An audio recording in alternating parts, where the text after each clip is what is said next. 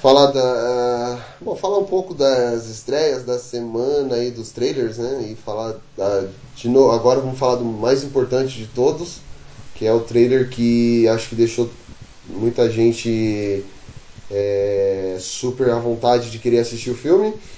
É o Power Rangers, óbvio. Vou falar do mais importante, gente. Quer saber de logo, quer saber de Power Ranger aqui, ó. Go Go Power Ranger. Eu achei que você ia falar Logan, meu. Ah, já teve dois filmes do Wolverine, né? Que é um filme do Power Ranger. Exatamente. Pô, Wolverine. Meu, a gente quer ver Faísca voando, mano. Faísca voando, luta de Megazord e a cidade sendo destruída é o que interessa. E grandes Pô, e vocês pegaram a referência. Atrás. Pegaram a referência, né, no trailer, né?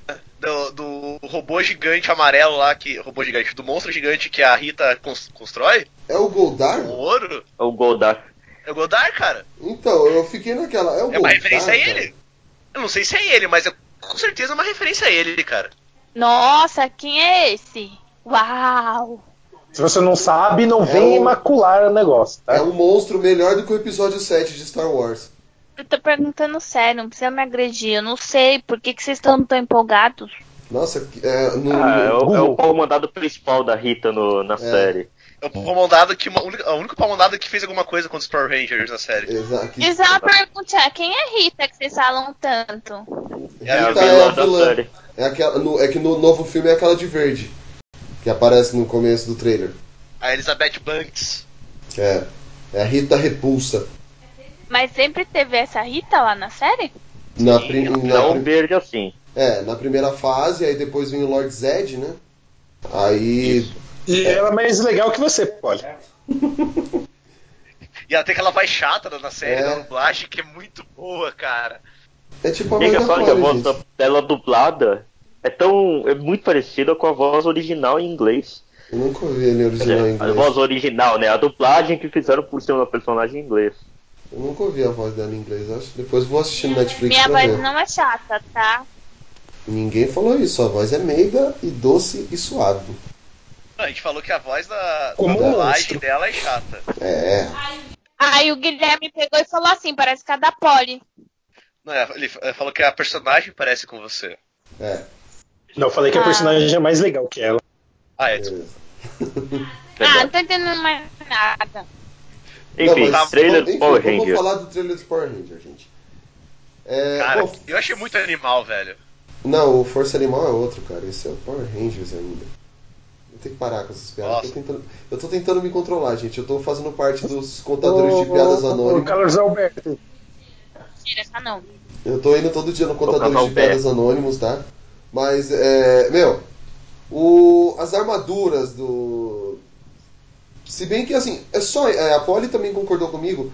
O, Power, o Ranger Vermelho, ele parece o Zac Efron, cara. Olhando assim. Eu ia falar que ele parece o cara do o Vampire Diaries lá. O, é, o Ian Somerhalder também. Mas o, o, rosto, o rosto dele lembra bastante o Zac Efron, principalmente naquela hora que ele tá. que tá a armadura entrando neles assim e. E aí ele começa a olhar para as mãos tal. Ele, ele começa a parecer o Zac Efron. Tá, ah, mas ele é, o, ele é o galãozinho, né, cara? É. A Ranger vermelha, né, velho? Gente. É, é, tipo, ele é o, é o, cara que jogava futebol americano no colégio, o pegadorzinho da escola. Então, tem que ser estilo Zac Efron mesmo. Eu achei até assim de longe a primeira vez que eu vi que era ele. Aí depois eu vi, não, o Zac Efron não ia fazer esse filme. Não, o Zac Efron vai fazer Baywatch. Não. Uma curiosidade inútil: o cara que faz o Ranger Preto, que é o chinês lá, hum. ele é o cara que fazia o filho do. do Khan no série Marco Polo. Ah, é. Ah, é? Quando eu assistir Marco, quando eu for assistir Marco Polo, eu vou pegar referência já, valeu.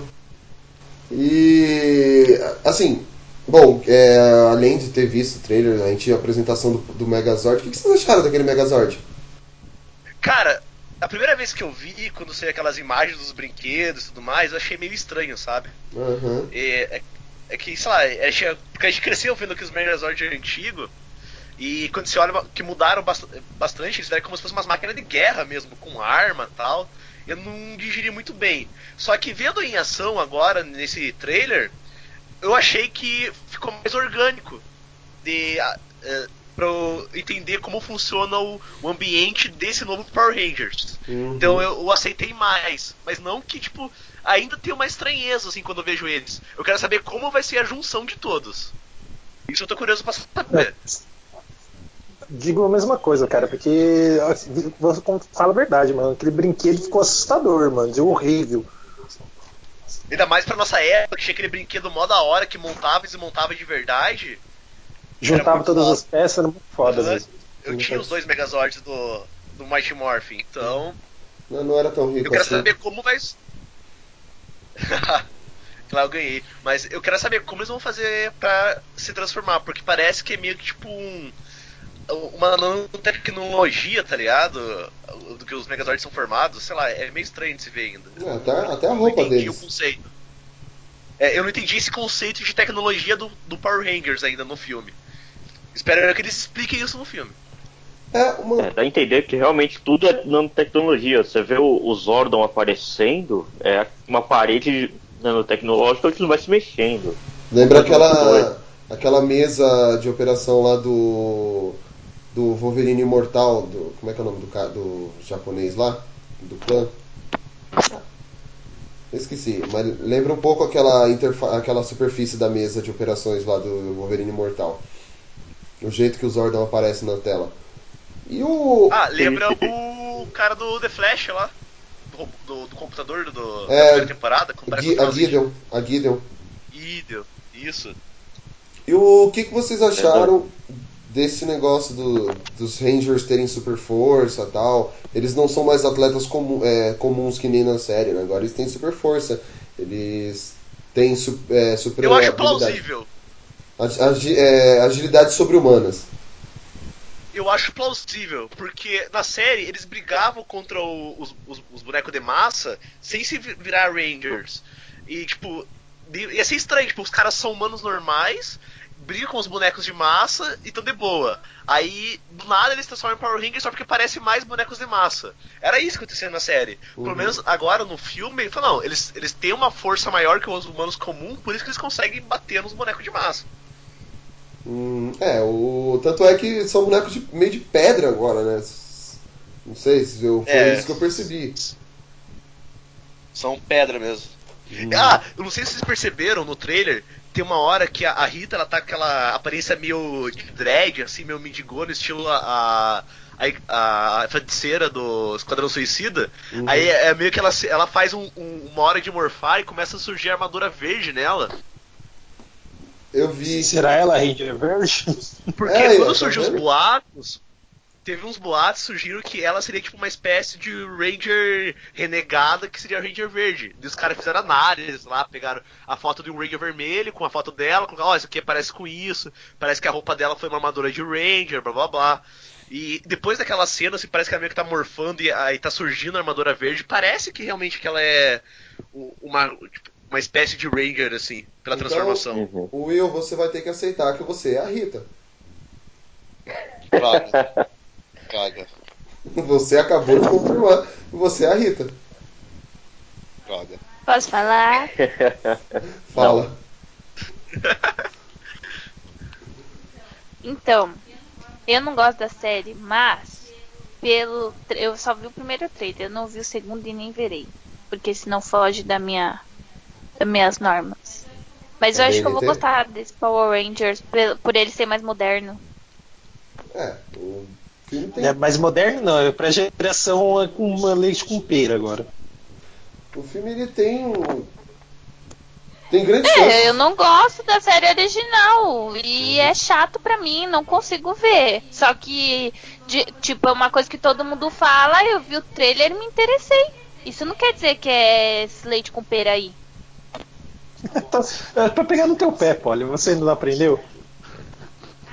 Aprendi que você é o típico branco classe média opressor. Foi isso que eu aprendi. Nossa! Ô, louco. Só faltou. Olha. Nossa.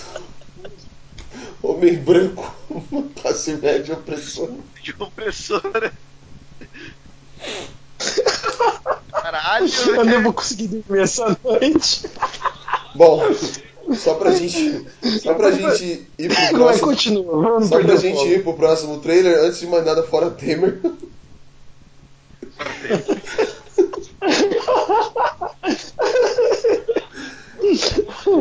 E depois desse fora Temer, o segundo trailer, o grande trailer da semana aí, que foi o Logan. O que, que vocês acharam daquele trailer da X20, que o foco Foda foi mais pra a, caralho. a X23, né? E aí? Foda pra caralho, velho. Puta, que trailer foda. Eu não vi o trailer. É, Ah, você vai- viu metade do filme já, pode. Tá Ou seja, vai ser um filme classificado XXX também, que nem o Rogue One. Aham, classificação mas XX. O pouco que eu vi do filme, meu, eu acho que vão redimir os filmes solos do, do Wolverine, Não, é- sério. É muito foda. Acho que depois do Ai, Deadpool lá, depois do Deadpool, acho que a Fox perdeu, né? O medo de ficar tentar fazer algo mais parecido com quadrinho, mais violento, com uma qualidade melhor, né? É, porque o, Não. a Fox anunciou mesmo que o filme do Logan seria PG, PG-18, né? Por causa, depois do sucesso que o Deadpool fez, eles falaram, vamos fazer um filme agora do Logan PG-18.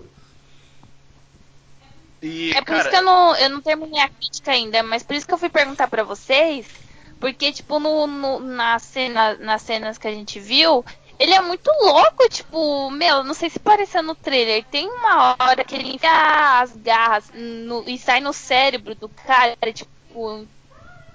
Que eu falei, caraca, como assim? O Wolverine Sim, é tão faz violento isso. desse jeito? Muito, Tipo, muito, muito muito mais louco. que Não, e a minha. Não sei se apareceu, a Laura apareceu no trailer? É, a X, Apareceu. X23, é ela que a gente tá falando. Ah, ela tem esse nome? é que ela é um clone do Wolverine, digamos assim, pra resumir a história. É, Mas vocês sabem disso que vocês leram os quadrinhos. exato. Os quadrinhos, apareceu no desenho. eu Até no desenho ela, tem. ela surgiu Eu no X-Men Evolution e depois foi pros quadrinhos. Ah, eu Exatamente. já sei. Ela que o Evolution eu assisti. Então, Então, Ela eu mesma. ia até. Eu brinquei, falei assim, a Laura foi é a- Tem certeza? Sim, é- é- é- ela foi. Ela é, é tipo a Arlequina do, da, da Marvel. Eu fiquei de cara quando descobri isso também. Consultei a biblioteca humana aqui de quadrinhos, ele falou que foi no primeiro no quadrinho, depois no desenho. Ah, depois eu vou pesquisar, mas eh, se eu não me engano foi algo Ah, assim. meu, meu pai falou, eu não vou nem pesquisar, cara. Não preciso nem pesquisar. não, ela, por mim, não ela, preciso nem pesquisar. não, ela estreou no X-Men Evolution primeiro, eu tô vendo aqui. Aí, ó, falei. Não Vamos sei, ainda vou verificar. Vamos vou guardar a treta pro essa. Logan. Vamos guardar pro Logan essa treta aí. Vamos guardar pro Logan. essa treta. Depois eu faço pesquisa aqui também. ó, Não, não, não, não. é- olha Só pra, só pra deixar isso claro. A série passou nos Estados Unidos até 2003. E os quadrinhos, ela apareceu em 2004. Tem que É, considerar eu- o tempo que demorou pra estrear aqui no Brasil. Uhum. É, isso que eu ia falar. Ela, realmente, ela aparece primeiro no X-Men Evolution, no episódio 41 ainda, da terceira temporada, na terceira temporada seria o episódio 11, é, eti- intitulado X-23. Exatamente. E depois ela aparece no, nos quadrinhos, foi em NYX, é, número 3, lançado em 2004. Sendo assim, ela passou a ser uma caçula de Wolverine dentro de sabre. É, é, realmente, nessa vez aí, o velho não deu muito certo, não. É, pode ser por causa da como chega a edição aqui no Brasil, né? Uhum. É. Exatamente. O desenho demorou muito pra aparecer aqui. É, pior que é, porque eu lembro que Vai. saiu até HQ antes do, do X-Men Evolution. E aí só depois começou a passar o desenho. E a HQ saiu em 2007 aqui, se eu não me engano. Sim. Já tava comprando. Ah, as HQs tem, tinha um ano de atraso, tem, aliás, até hoje tem um ano de atraso aqui no Brasil. Não, mas saiu umas HQs só do X-Men Evolution. Era acho que quatro. Foi, na princípio foi quatro edições, que teve também a Marvel Mangá, que eles fizeram umas versões bem Ah, tá. estranhas do Quarteto Fantástico. O Quarteto Não, sei Fantástico. tá é, é tipo aquele. Aquele. é, O Wolverine Sn- Sneak lá também. É, o Quarteto Fantástico mesmo, eles eram tipo, eles tinham tipo armaduras que eles usavam E o poder do Doutor Estranho, Doutor Estranho, do Doutor Fantástico, era fazer o cérebro dele esticar pra ter ideias melhores. Tipo, que merda de poder, né, cara? Ah, eu tenho ideias. É, então. Já é, já é uma bosta o poder dele de esticar o corpo. Aí ele estica só o cérebro dessa vez. Gente, o Logan, cara, foi. Eu não pensei que eles iam fazer a X-23 sanguinária que nem eles mostram no trailer. Eu fiquei, tipo, impressionado quando eu vi, tipo, ela brigando assim e matando. Falei, pô, é uma criança matando, cara. E eles tiveram coragem É a cena do isso. galpão que mostraram? É a cena que ela sai, ela, ela para de se esconder e chega matando todo mundo. Mas é tipo num galpão? Ah, não sei. Ela sai de um lugar que estava escondido. Que eles pegam É. o Logan e ela aparece e matando todo mundo daí. É no galpão que eles vão atrás, entram com as armas, né? Daí ela sai com. Ah, então é. Então é o, o- a cena que eu vi. Mas tipo, mostra. Tipo, eu vou explicar lá. Mostra com, como, ela, como eles acharam ela tal. Sim, Mostra o Xavier também no trailer? mostra. Xavier com 90 anos, Tipo, né, gente? É, então, eu achei ele muito debilitado. Eu não sei como ele tá nos quadrinhos. Tipo, ele tá bem, bem velho, tipo vovô mesmo, assim.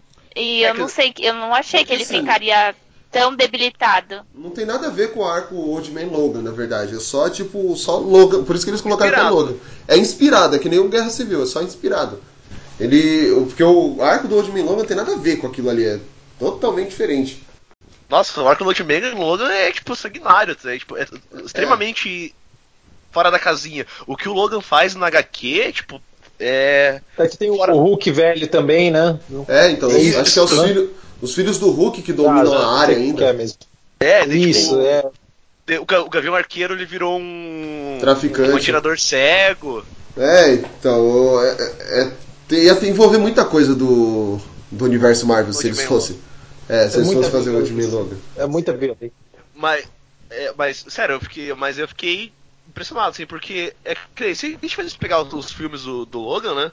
O, o primeiro é uma bosta, o segundo é bom até o segundo ato, o terceiro caga geral. É, isso aí é, é unânime essa, essa opinião. É, é, é unânime isso daí. Uhum. E quando, e quando eu vi o trailer, tipo, os, os caras estão fazendo o, o que todo mundo esperava. E, e os caras tão corajosos de fazer o que todo mundo esperava, porque eu pensava que ainda ia dar uma amenizada na violência, assim. Eu sei que poderia ser muito mais violento, mas é, do que o Wolverine é mais viol- violento, só que o que eles estão fazendo, tipo, é algo que realmente já passou o que eu, eu esperaria do filme.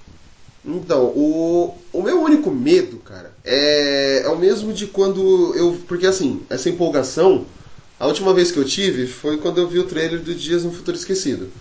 Que falou, pô, eu vi o segundo trailer e falei, pô, empolgou. Pô, filme parece ser bom. Acho que o Nicolas até. A gente conversou falou praticamente a ideia foi a mesma. Ô, o filme vai, acho que vai ser Sim. bom, gostei, pô, vou curtir. E quando acabou o filme, a, a primeira coisa que o Nicolas olhou pra mim e falou: Não dá mais pra assistir filme de mutante no cinema. Então, assim, cara, eu vou entrar nesse, eu, eu vou entrar nesse filme com o maior pé atrás do mundo, cara. Porque uma que é filme É, solo que do nem a gente Wolverine. entrou no. Tipo, Uhum. primeira classe, meu. Ninguém dava nada pra primeira classe. Eu nem assisti no cinema por causa disso. Alguém vai falar Mas eu acho que o Logan vai ser bom. Eu, só, meu, meu último opinião sobre o Logan. Eu acho que o Logan, se ele conseguir manter o nível do primeiro e segundo arco do, Ah, do filme do Eu Wolverine, ele vai ser bom. Se ele manter aquele nível assim de, de filme. É só não cagar no final, gente. É só não cagar no final. Por um momento eu achei que você ia falar. Se o Logan conseguir manter o o nível do primeiro e segundo filme. Ah, não. Não, é o primeiro, o primeiro arco, o primeiro e segundo arco do Eu Wolverine. Não, beleza. Wolverine Então, Imortal. Ele vai ser bom. então Vai. chega de conversa e vamos para o cast, né? Está entrando no ar o Papo Blast, uma explosão de bom humor.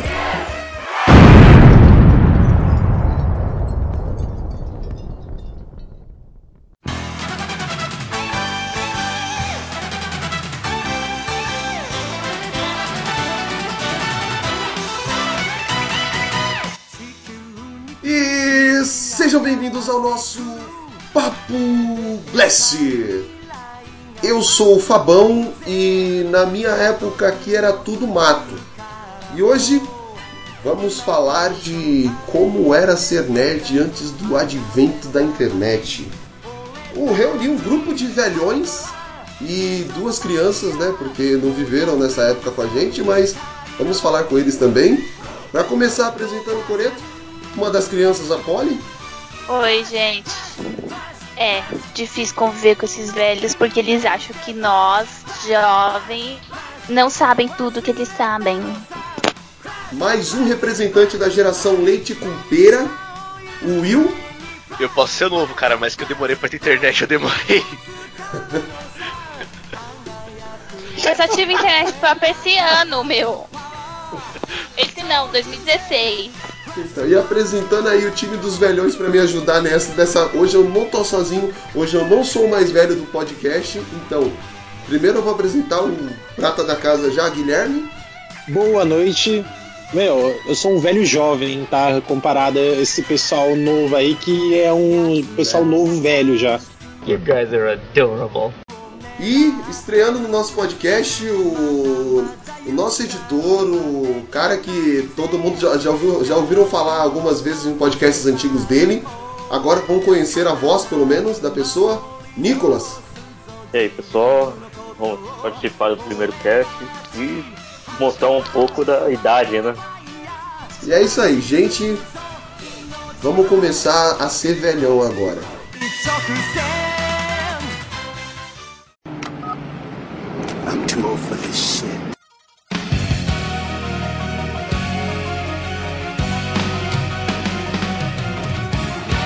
É, bom, é o seguinte, né? Como, como era pra vocês, assim, é, conseguir material nerd antigamente? Tipo, o que que era, no, pra quem cresceu nos anos 90, no, eu, eu particularmente, eu assistia, mas eu não sabia, eu não chamava de anime, eu chamava de desenho japonês. É, o que que era pra vocês, assim, conseguir acesso ao anime, que nem hoje a gente tem na palma da mão, no celular você consegue assistir o que você quiser. Agora naquela época, assim, como era pra vocês assistir anime e tal? Vamos começar com os velhão, depois eu vou pros, pros leite com pera aí. Vai lá, Nicolas. Bom, todo mundo vai falar exatamente o mesmo ponto. Rede Manchete. Cavaleiros do Zodíaco, 1994, foi o primeiro boom dos animes no Brasil. Foi quando todo mundo começou a assistir.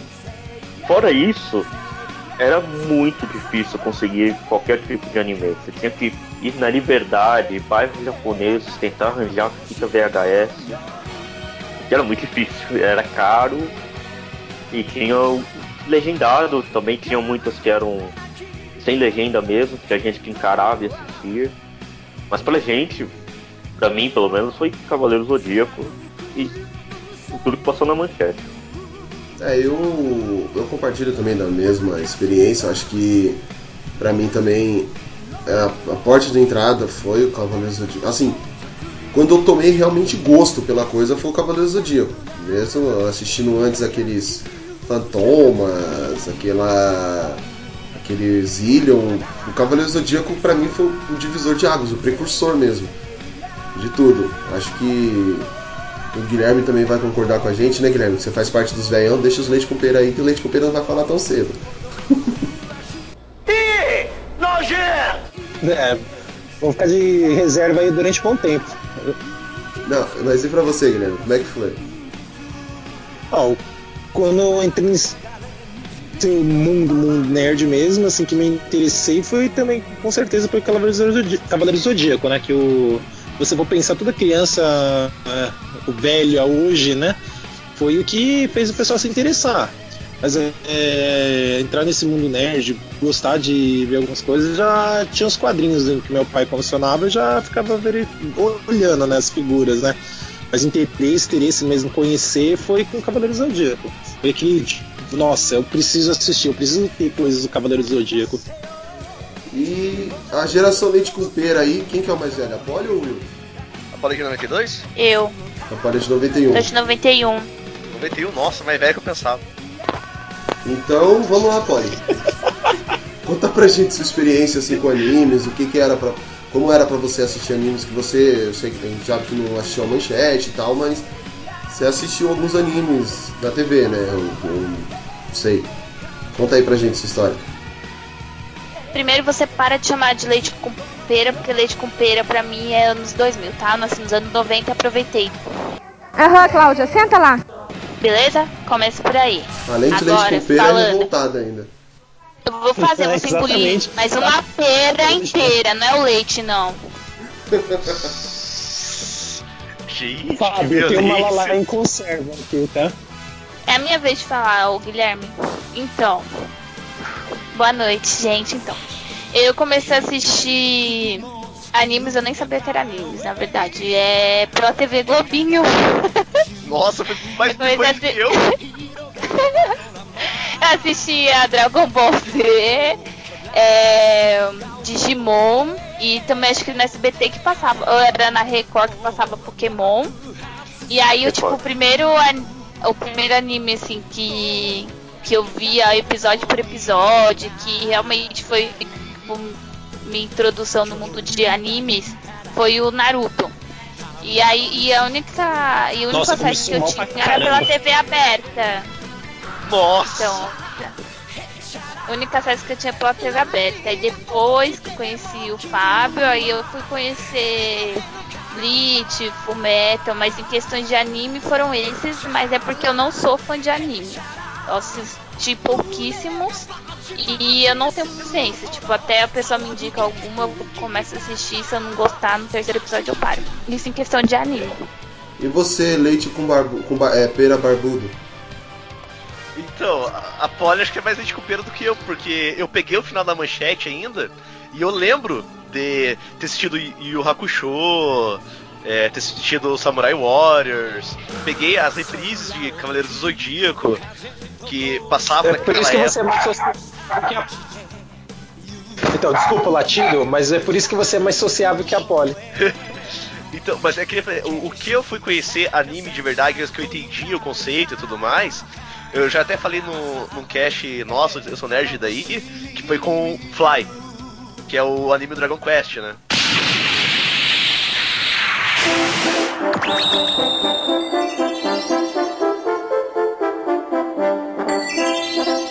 Esse que Sim, eu SBT. detesta? Não, é Ah, Não, isso passava no? SBT. Ah, isso, passou no SBT. Que ne- nessa época o SBT era bom pra caramba, porque passava Fly, e passava Dragon Ball quando era criança, e tinha uns animes bacanas. nenhuma das trilhas Tinha, sonoras tinha. desses, desses dois aí. Ah, e tinha também a- a- as Guerreiras Mágicas de High Earth, que passava naquela época e tal. Aí foi o que eu, eu, eu entendi o que era anime desenho japonês, porque pra mim naquela época era tudo desenho, né? E eu assisti aquela época, eu lembro, assim, tipo, de ter assistido, só que não era algo que muito fresco na minha mente, assim, que eu consigo falar, ah, né, quando eu tinha tantos anos, assisti tal e tal episódio. Eu, eu sei agora por causa que eu reassisti tudo, depois de velho. Ah, eu na época. Eu acho que esse negócio de anime, eu acho que esse negócio de anime começou a surgir, o pessoal falar que é anime pra diferenciar depois que veio a internet. Porque até aí todo mundo falava, não, é desenho, desenho Exato. japonês mesmo. Eu mesmo, é que nem quando o Will falou do Fly, Dragon Ball, Guerreiras Mágicas de Hearth, e inclusive ah, coloco mais dois nessa lista aí que é tudo começou assim. Eu assisti na mesma época no SBT, é o Mega Man e o Street Fighter, Mega Man. o Street Fighter 2. Nós vamos Nossa, ao encontro esse- do mais forte. Todos esses, Esse assim, muito. eu assistia na mesma época no SBT e pra Posso mim falar? tudo desenho japonês, entendeu? Agora pode. Posso falar? Então, eu assisti Cavaleiro do Zodíaco, gente. Eu tinha um caderno, eu tinha um caderno de pintura e pra mim eu era a, Ju- a Juno, Juni, não lembro, Juni. Juno, né? Júnior. Eu era a Juno, eu falava que eu Juni. era ela.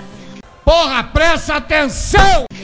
Juni, e eu assisti o Mega Man e tal, e só pra constar, eu só vim pra São Paulo em 97. Eu não tenho lembranças de assistir televisão até, os, até eu vim pra cá. Eu vivia, tipo, na, da escola, eu ficava na praia o dia inteiro, eu não assistia televisão. Por isso que eu não tive acesso a nenhum tipo, não é, tipo, qualquer coisa, não é só anime. Eu não assistia televisão quando era criança. Eu tinha coisa pra fazer. Só- Não que eu tô tá criticando, ligado? mas eu, mas eu, tipo, vivia na praia. E, e brincar com os meus primos. Eu tinha, tipo, uns uns 10 primos morando um do lado do outro. Então a gente não assistia televisão. E à noite eu ia dormir, tipo, eu dormia cedo. Então eu não tive acesso à televisão até o tipo 7. Não que eu não tinha TV, eu não tinha tempo pra assistir TV. Então eu não tenho registro de televisão antes dos 8, dos 7 anos. A poleira de humanos, tá ligado? Ficava lá agradecendo o sol. Mas miçangas na praia. Fa- Fazendo miçanga. Aranau, é, meu nome é Aranauê, que é a energia do sol, com o movimento das ondas e o giro do Escrevendo o nome do mar. arame.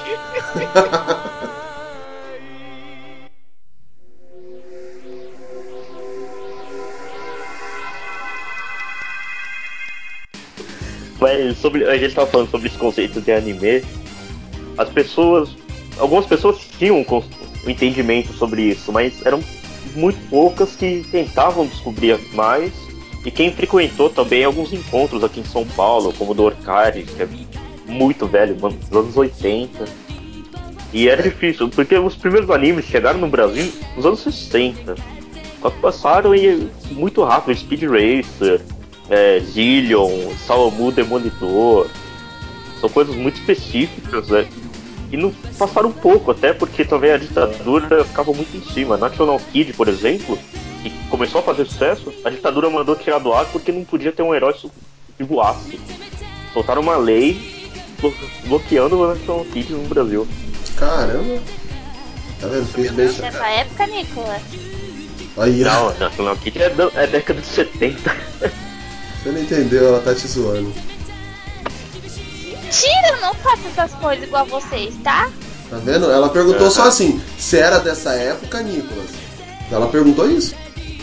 Bom, eu. Pra mim, o conceito de anime, assim, eu quando eu comecei a falar a palavra, veio a partir dos anos 90, que foi quando eu comecei a pegar DVD, essas coisas, comecei a assistir os animes japonês e tal. Tanto é que o- 90 o. tinha DVD já? 90 não, desculpa. Desculpa. Porra, presta atenção! Corrigindo, a part... de- nos anos 2000, Ah, tá. Aí o DVD surgiu em 99, tá? Junto com Matrix. É... Bom, voltando. Nos anos 2000, eu comecei a assistir animes e tal, que eu comecei a pegar animes legendados, animes que até então não eram tão famosos no Brasil. Eu, compra, eu comprava, passava justamente, ia na Liberdade, ia em vários lugares para comprar essas coisas. Então, tanto é que o, o primeiro anime mesmo que eu assisti legendado foi o, o Fullmetal. Metal Alchemist. Então, eu assim, pra acom- acompanhar esse, esse, esse termo anime, faz pouco, faz uns 13 anos mais ou menos que eu uso. I'm too old for this shit. Outro, outro termo, já que a gente tá falando de animes e tal, eu fui começar a usar no começo dos anos 2000 é o termo mangá. Que Era Assim, quadrinho japonês. É, era quadrinho japonês e eu nem lia isso. Eu lia nos anos 90. Eu não, eu não acompanhava muito HQ, quadrinho, essas coisas. Eu, assim, eu tinha só que mais Turma da Mônica, Turma da Disney. E assistia DuckTales, Da- Darkwing Duck. Já o mangá mesmo, acho que o primeiro mangá que eu peguei pra ler, do começo ao fim, de trás pra frente, foi o mangá dos Cavaleiros do Zodíaco, que saiu pela Conrad no, em 2001. Acho que esse foi, pra mim, foi 2000. o primeiro. É, 2000. Então, foi o primeiro que eu fui na banca, comprei e falei, pô, vou colecionar. Comprei todos, tá tudo perdido aqui por, por aqui por casa, mas comprei todos. Agora eu vou ver se eu compro esse novo que saiu aí da. Acho que foi a Panini que lançou. A JBC, sei lá.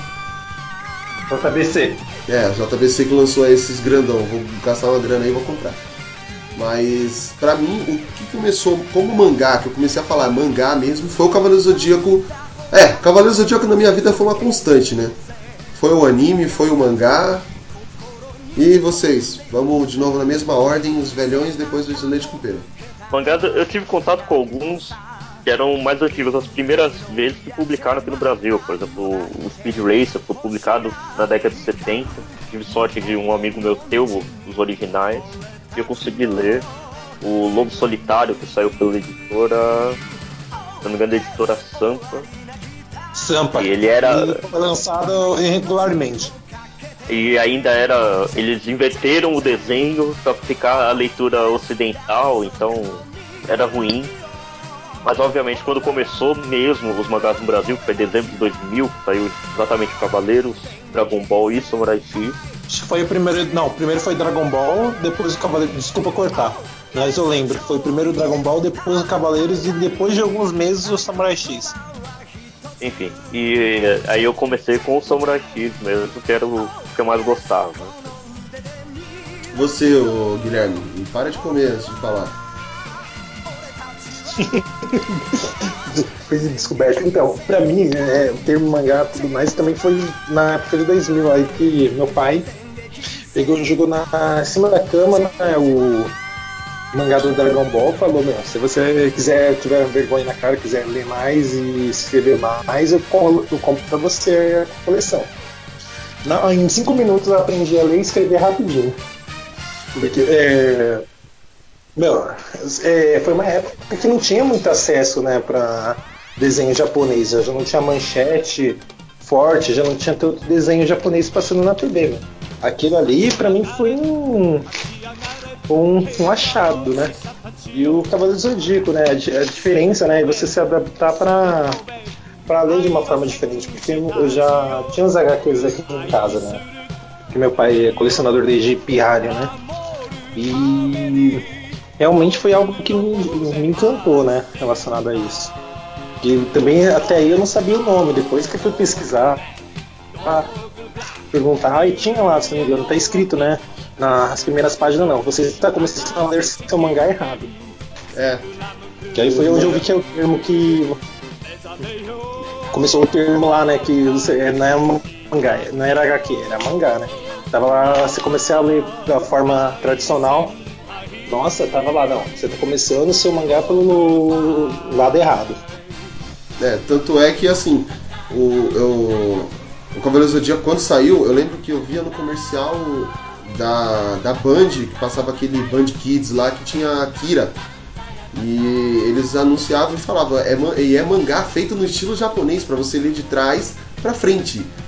Então, aí, aí foi onde eu realmente adotei esse termo, na, atrás, na, na, na nossa no ocidental, a parte da frente, né? Aparece realmente essa mensagem falando, você está lendo errado e mostra como você deve ler ainda. Eu achei muito legal isso. E você, Polly? Resumido lá. Eu sei o que que é. Fala, Polly. Eu... o meu primeiro acesso a mangá foi os Hentais em 2007.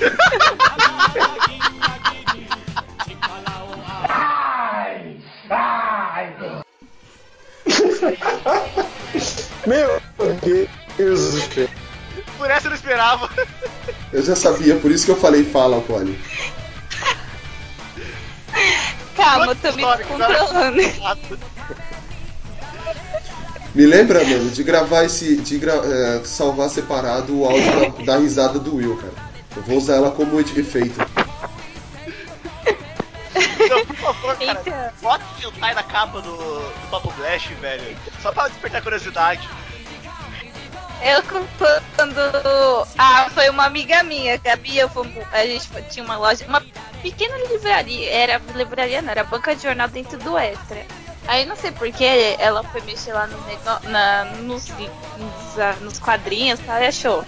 Ai, Polly, vamos levar.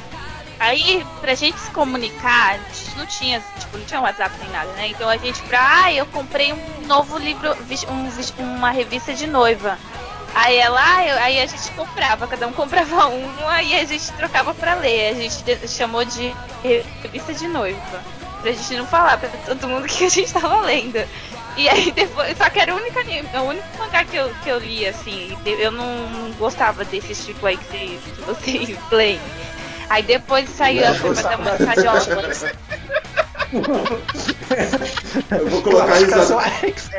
Eu vou colocar a risada do Catra. A gente não gostava desses aí que vocês leem. Por favor. Depois. Aí depois, eu só depois de, dos 20 e poucos, eu comprei o mangá da turma da Mônica. E agora que eu comecei a coleção do Fumeto, porque eu comecei a assistir o anime, e aí eu gostei muito. E aí quando saí, começou a ressair agora o, os, os coisas, o Fábio e o Guilherme estão me ajudando. Quer dizer, o Guilherme me ajudou no primeiro, agora o Fábio. Eu não gastei nada ainda. Foi isso, gente. Eu sabia que eu ia ser zoado. Quantos Pode ir. Eu? 16. Safadinha você, hein?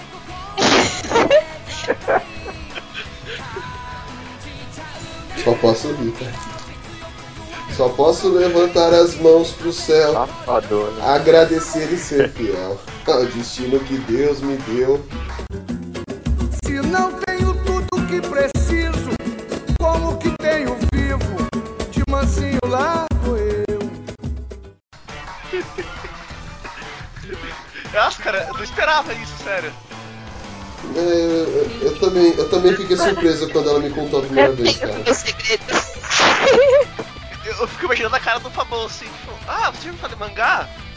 Não, o que, que é? Ah, uma revista, um quadrinho japonês, começa de trás pra frente e tal. Ah, sim, já conheci. Sério? Quanto tempo? Ah, uns 16 anos, eu li uma vez ou outra. Nossa, sério? Qual que você leu? Ah, é. Loucuras na escola com o professor Tarado. O, o problema é que hentai aqui no Brasil era, assim, pelo menos nessa época aí que a Polly falou, não é esses mangás lidos de trás pra frente. É revista no sentido ocidental mesmo. Não que eu tenha lido, eu fiquei sabendo, entendeu? Aham, aham. Você da, cole- da coleção guardada embaixo da inclusive, gaveta da cama inclusive da assim, que eu fiquei sabendo que a editora Xanadu fazia, entendeu? Xanadu. Aham. Ô, grande Xanadu. É, então.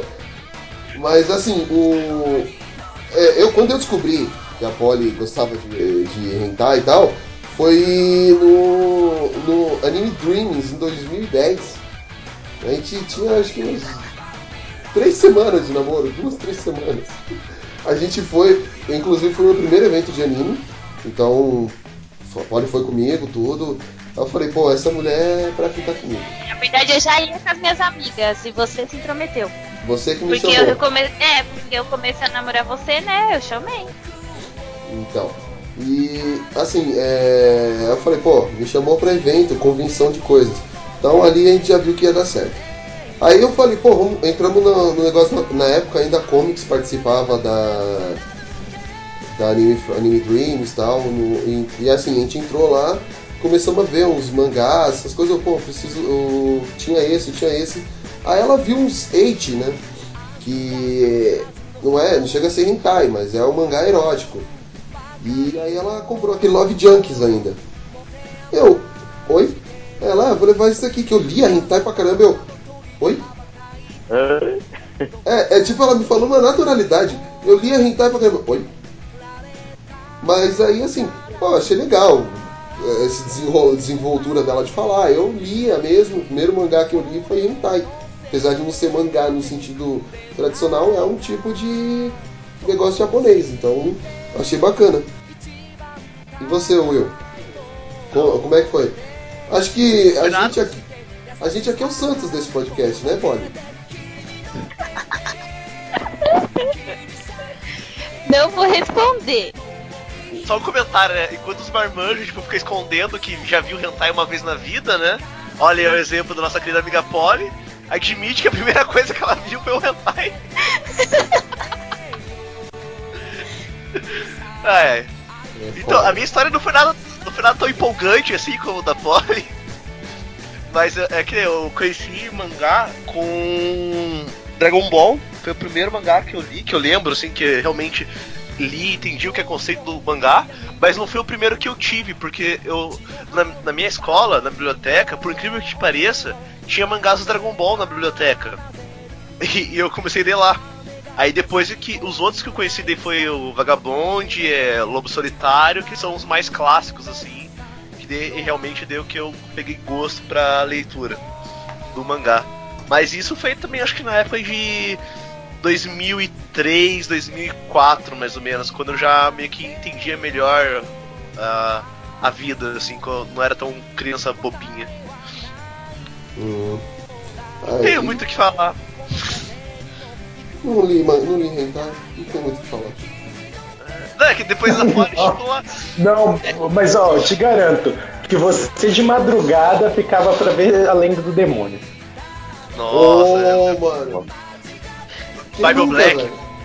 que, que Bible assistiu o Bible Black. Black, né? Eu tenho Bible DVD. Black, acho que. Você tem, cara? Sério? Já, já assisti. Não, mas a lenda do demônio, mano, é da, da altas madrugadas da Bandeirantes, quando você era pirralho, no- nossa senhora. Antes que começar de quadrinhos, tem uma parada que eu queria falar, que até, eu queria comentar junto que faz do mangá. Mas o que eh, eu comecei tipo, a entender bem, assim, tipo, mangá e anime, foi por causa de revista, tipo, Anime Pro, Ultra Jovem. Ah, é, mano, a gente tem uma revista mais Animar. antiga, Fala, Fala, Fala, É. Herói, a Exato. Herói. Puta que Ainda bem que você tocou nesse assunto, antes A da gente entrar no outro herói? tópico. O, o que que era, então, todas é, anime, mangá, pra receber notícia, receber informações, cara, não tinha internet, realmente, era a revista Herói. Pra mim era o, uma- a verdade absoluta sobre mangá, sobre anime, sobre tudo. Que eu via as histórias de Dragon Ball. eles falavam, falavam era lei. Eu, eu nem sabia o que, que era Dragon Ball Z. E eu, eu vendo assim a história foi um Dragon Ball, o Goku vai enfrentar o Vegeta, não sei o que, e eu. What? Tipo, o que, que esses caras, meu? Goku. o- Cadê o Goku? O Goku tá velho? E esse cara de cabelo louro, que era um Goku Super Saiyajin? Eu, nossa, e jogava. Que no SBT não saía no tal pau pai, né? Lembra? Que sempre É, chegava então. no tal pau pai e rebutava. E, e eu jogava os jogos do Dragon Ball, só que é o Dragon Ball Z pra Super Nintendo e tipo. Porra é essa, cara? É, é, cadê o Goku? E eu jogava com o Goten achando que era o Goku ainda. No Dragon Ball Z3, eu acho que era o, pro Super Nintendo que tinha o Goten.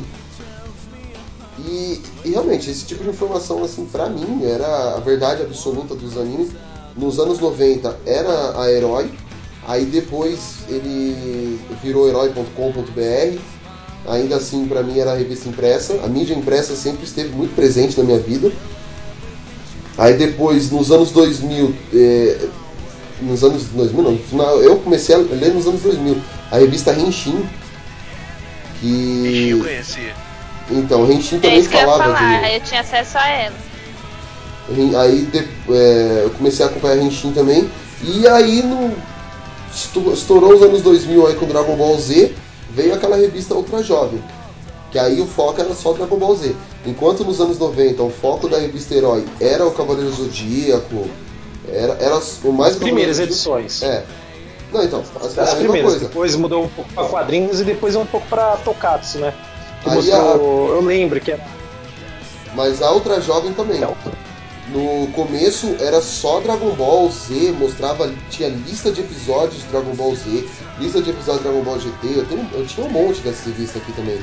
Eu tenho até hoje, cara, uma coleção de Ultra Jovem que eu comprava. Eu ia na banca e tava namorando. É que minha mãe ela sempre fez artesanato, né? Ia na banca e comprava artesanato. Eu ficava olhando, tipo, as capas lá de Ultra Jovem, Anime Pro.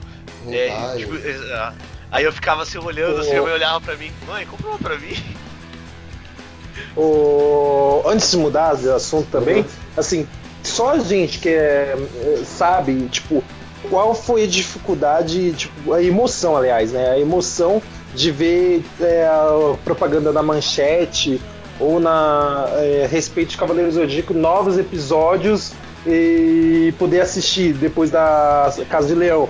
Que lembra, meu, passou umas 555 mil vezes até Casa de Leão e voltava. Aí, meu, quando anunciou na manchete novos episódios de Cavaleiro do Zodíaco, nova saga, nossa, meu, a rua que eu morava lá, que tinha essa também, né? Os, a gente tava assistia o episódio, saiu meus amigos na, rua começava a conversar, falar, nossa, você viu aquilo, isso, isso, aquilo. E, e depois que você falou que anunciou novos episódios, acho que todo mundo teve um treco de felicidade. Hoje em dia não tem isso. Hoje em dia é só o infeliz esperar uma semana, tá, tá, de, tá ótimo. Agora você ficar meses esperando lançar alguma coisa nova. É, hoje em dia você não sai nem pra conversar comigo, você passa no Facebook. Pois é. Mas é que nem, tipo. Só- ó, ó, pode falar, depois, depois eu falo. so- eh, sobre essas revistas, elas tiveram um peso muito grande para popularizar outras séries, inclusive. Tem que pensar que a Herói Nasceu, ela era um spin-off da revista 7 da do, do- e aí pegaram, entraram no Cavaleiro Zodíaco, afinal era moda, e depois foram pulando para as outras coisas. E aí logo depois a gente teve a Animax. A Animax ela já trabalhava com os animes bem mais obscuros aqui no Brasil. E, e até o envolvimento. As pessoas que criaram a Animax depois foram. Uma delas foi fazer o anime com. E a coisa cresceu muito por causa delas. Era o contato que a gente tinha, não dava pra descobrir de outro jeito. O que foi, Padre? Eu tenho uma revista da Animax ainda lá em casa. É, então. Eu tenho algumas heróis aqui guardadas. Eu tenho algumas heróis, umas anime pro que eu tenho, e da, da Ultra Jovem tenho bastante, que foi que a mais é, colecionei, digamos assim. Mas uma coisa que eu queria falar, tipo, falando de anime também, é que aqui no, no Brasil, principalmente, a gente sempre foi muito carente de anime na- antes de ter internet, né? O que a gente conhecia que era popular? Cavaleiro Zodíaco, a franquia Dragon Ball, aí Yu Hakusho, Samurai X passou uma época, aí Que é a melhor dublagem, né? é, a dublagem. Aí Não, teve alguns outros que a gente conhecia, só que não eram tão populares, né? Guerreiras Machos e High Earth, a Samurai Warriors e esses animes assim. Outra coisa que estourou. Shurato. Ó, uma, uma coisa que estourou, que eu, eu duvido que o Fábio não tenha assistido, que devia ser fã de algum, era Sailor Moon. Também tinha muito marmante que adorava assistir, mano. Eu não, aquele Sailor era anime de viado. Apesar de eu gostar da Sailor Mars, tá? Não, eu não era o assisti, outro também. eu assisti toda a Sailor Moon, assistia tudo que passava na manchete, cara. O- era Sailor Moon, era os Tokusatsu também, até aquela bosta, aquela Patrine eu assisti. Viu? Aí, ó, muito confessou aí, ó. Não, Patrine Então. era muito ruim e não contente com isso, ela colocou a pequena Patrine junto. Não que eu tenha visto, fiquei sabendo. Aí, Pela revista Herói. aí só pra terminar o raciocínio. É que Uhum. depois dos anos 90, né, que acabou a, a manchete, quem tentou salvar um pouco foi a, o SBT, só que a SBT não conseguiu muita coisa também. Que, que aquele- aqueles que a gente já comentou. Aí depois a gente só foi ter animes novamente mesmo. Foi quando a, a Bang surgiu o, o anime Kids, que o Fabão falou. Que eles, eles Uhum. passaram o Dragon Ball Z pela primeira vez no Brasil, colocaram Tenshimuyo, é, Buck, e uns animes tipo, totalmente novos pro pessoal daqui do Brasil, que tinha só Cara. TV aberta no caso. Adoro o Aí Tenshimuyo, velho. Tenshimuyo era muito bom, cara. Eu adorava a espada e cristal deles. Cara, eu adorava o Buck, cara. O- Buck era muito eu- da hora. Esquisito, escravo. Mano, e é um, um, tipo, um personagem principal muito egoísta, cara. Não isso que eu É. gostava. Não, e, o- e ele não queria ser herói, né? Ele queria dominar o mundo. Esse era o principal o, o desejo dele. Não era ser um herói. É. Em 2005, 2000, é, 2005, 2006, assim, o também teve um a Rede 21 também tentou exibir alguns animes mais é, a menos Rede TV populares. passou também, trouxe animes diferentes, novos também. Ah, trouxe é, o então. Slayer, né, que é o antigo, o Fullmetal e, e Hunter vs Hunter, cara. E trouxe a nova versão do Super Campeões também, que é o Rumo dois, o Rumo a 2002. Aham. Que a Manchete passou a primeira versão e aí a outra a Rede TV passou a segunda. E já na Rede 21 passava o é, na época era canal 21 ainda, passava o Ramamei, o Samurai Champloo, o aquele não é Cowboy Bebop, aquele que tem um carinha de roupa vermelha e cabelo louro, que eu esqueci o nome agora. Trigon. Trigon. Tri Trigon, Trigon, isso. O, passava esses animes na, na, no canal 21. Então, assim, eu, eu mesmo, pô, eu, achei legal o Roma meio, por mais que ele seja meio é, tal, achei bacana, eu, eu gostava muito deles. Samurai Champloo também, Samurai Champloo, história muito boa. É, Samurai Champloo já era um anime um pouco, assim, um pouco mais sério, o jeito, o, ani- os traços dele eram um pouco mais é, violento. Samurai Champloo passou no, na 21, cara? Passou. Não lembro de ter passado. Samurai Champloo não. Não tem Samurai versão Champloo? dublada dele? Samurai Champloo passava. Eu lembro porque eu, pass- eu, escut- eu assistia todo sábado. Samurai Champloo. Que eram dois caras e uma mina. Um era, então, um era tipo de chinelo, sandália, sei lá, como é que ele lutava, uma bermuda. Não, sim, sim, mas eu não Então. lembro de ter passado, mas tudo bem, continua. Não, então foi isso. Eu Acho que hoje, vai, hoje você tem Crunchyroll, você tem super animes, você tem vários saber animes online, várias coisas pra te dar o acesso. Então, não tem me- não é a mesma coisa de você ficar es- ficar esperando na TV o episódio passar. I'm too old for this shit. Voltando ao cast. Voltando ao cast. é, Bom, a gente já falou de anime, já falou de mangá, já falou de animes e mangá juntos. Revista do que a gente conseguia anime e os quadrinhos. O- Porque assim, a gente, a gente sabe que no Brasil, é, principalmente na época da editora Abril, quadrinhos da Marvel, da DC, eles eram meio que mutilados algumas. algumas. Meio sagas. que mutilado, eu posso, eu posso colocar alguém aqui pra falar como que é Não, não, não, não, não, não, deixa o velho fora disso. Ele vai começar a falar e ninguém mais fala no podcast, sai fora. Relaxa, a gente corta ele, não seja por isso. Ah não, eu ficar escutando ele uma hora falando só pra eu cortar depois vai ser foda. Não, mas, é- mas é assim. o- então assim, é, eu mesmo não acompanhei muito é, quadrinhos Marvel e DC na- nos anos 90, justamente porque eu, eu não tinha paciência pra acompanhar uma comprar uma revista ou outra. Eu ia. Eu lia o quê? Eu lia a revista da, Turma da Mônica, eu lia a revista da Turma da Disney. Só no começo dos anos 2000, a, a primeira revista em quadrinhos de super-herói que eu li, eu já achei confusa pra caramba. Crise nas Infinitas Terras. Pegou já pior que tinha. Primeira revista, Já de, começou errado, começou pelo PC. primeira revista de super-herói que eu li. Crise nas Infinitas Terras. Logo no segunda, na segunda edição, quem que morre? O Supergirl e o Flash. Olha o spoiler aí, ó. Spoiler de uma revista que tem. de uma série que tem mais de 30 anos, né? E, então assim, eu, eu, eu li aquilo, eu, meu, como assim? A, a super moça morreu, o Flash morreu, e, e quem é esse monte de Superman? E por que que tem um, um cara que estica aqui, o outro que estica ali? E eu não tava, não tava entendendo nada, cara. Até hoje, se você começar a ler os quadrinhos da DC, você fica sem estar entendendo nada, né? Mas tudo bem. Mas, Até hoje eles estão perdidos, né? Você quer dizer? Aí depois eu falei, pô, vou na banca comprar uma revista do Superman. Eu comprei uma revista do Superman preto e branco, isso eu lembro que foi em 94. E essa revista, o Superman não voava, ele só pulava pelos prédios. E, e eu, Nossa, lembro que nessa, é, e eu lembro que nessa época o, o Superman passava as aventuras de Lois e Clark, se eu não me engano. Nessa mesma época aí, que era com o Jim Kane. E eu falava, nossa, que Superman mais tosco esse, ele não voa, ele, ele, ele só pula. E- aí, e assim, pô, não tinha como pesquisar, não tinha informação. Pra mim era o que tava ali impresso. Só, de, de- só depois que eu lembro que foi anunciado.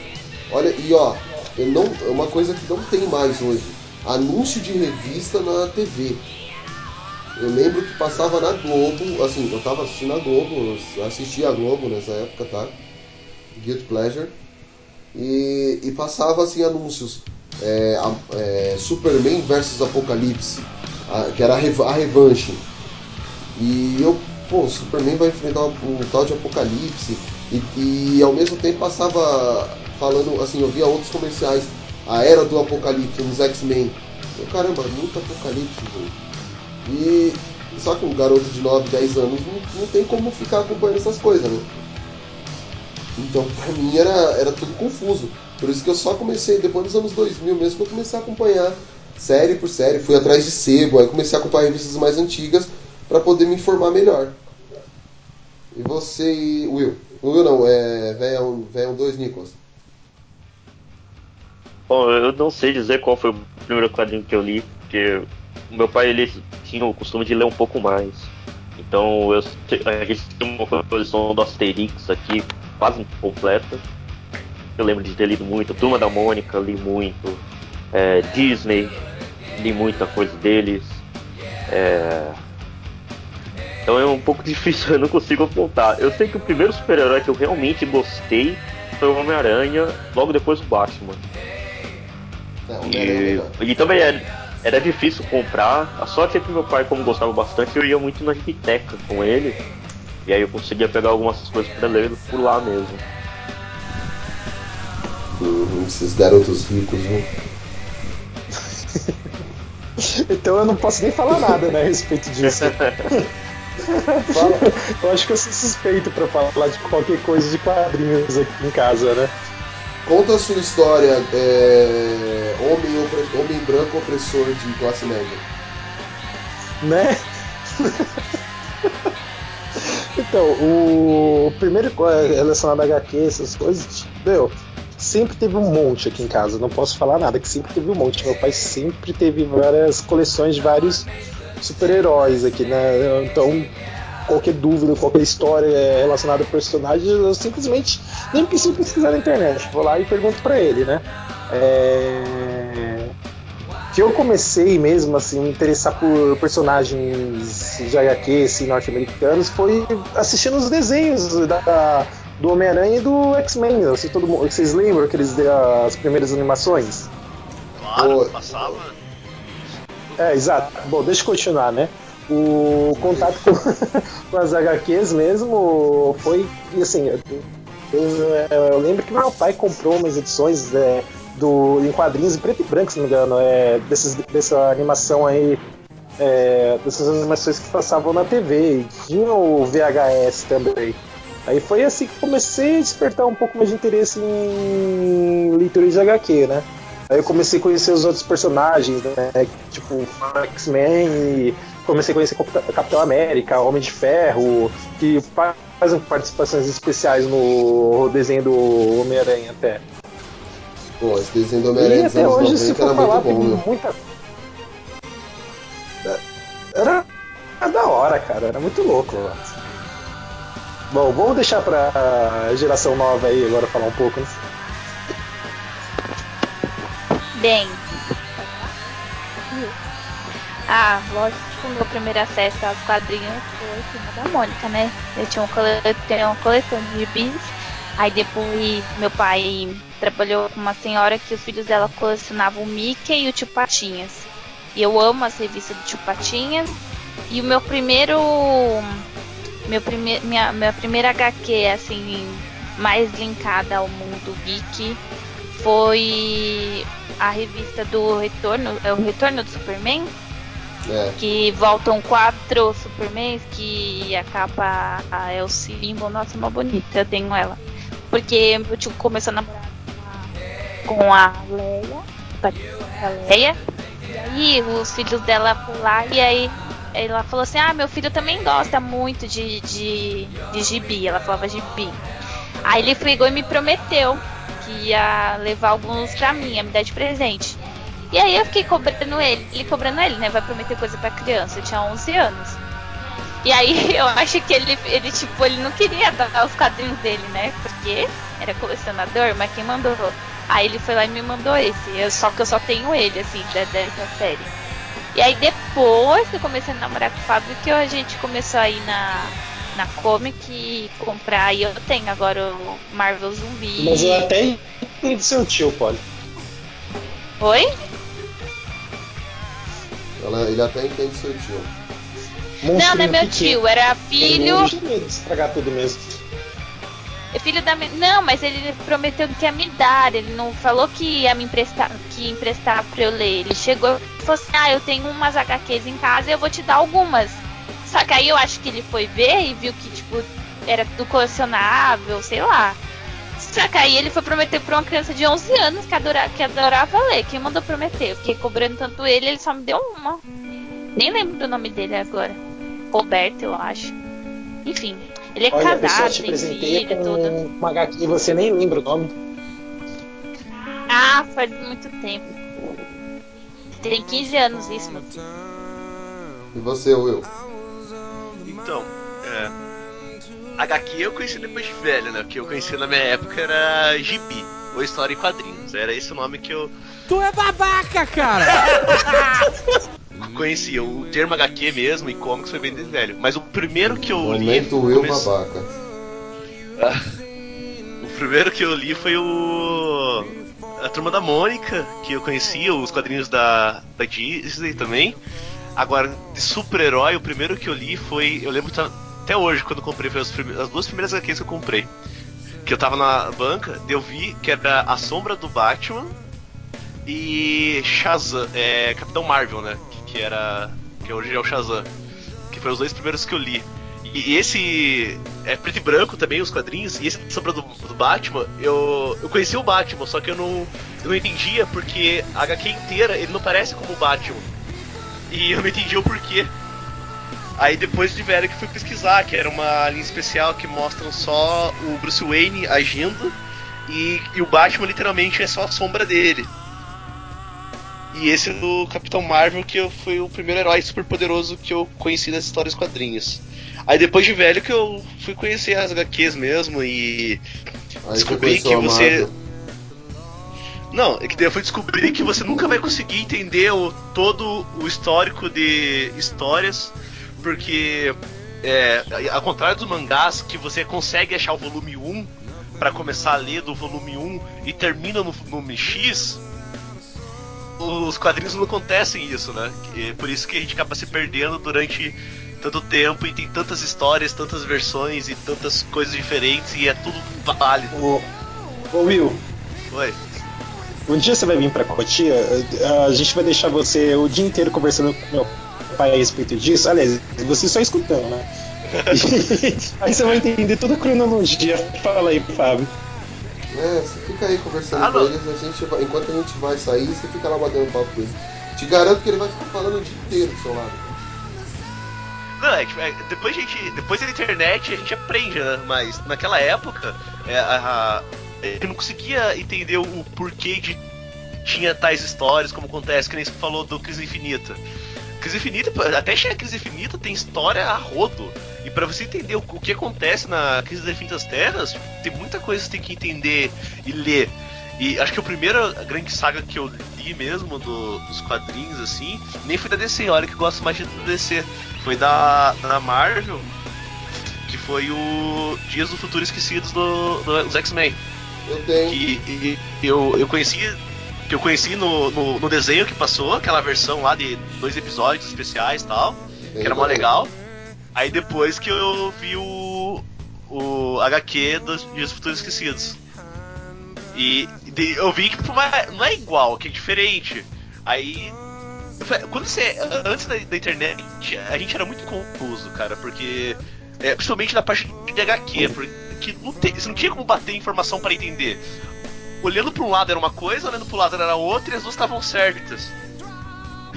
E fora que aqui no Brasil, cara, a editora Abril ela destruía as histórias, né? Ela lançava o que eles achavam interessante, nem assim, a história certa. Só lançava que. Ah, ah, não, vamos lançar desse jeito e pronto, acabou. É, Resumindo, eles pegavam uma história lá, lançava um terço dela e que o leitor se vire.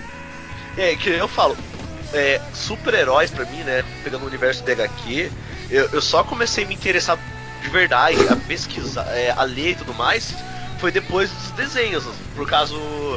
História e quadrinhos pra, pra mim, tipo, era, era bem difícil chegar, porque na minha família não tinha ninguém que gostava, no caso de vocês, né? Que tiveram, que nem do Nicolas e do, do pai do Guilherme. Que Eu também não tinha alguém- ninguém, não.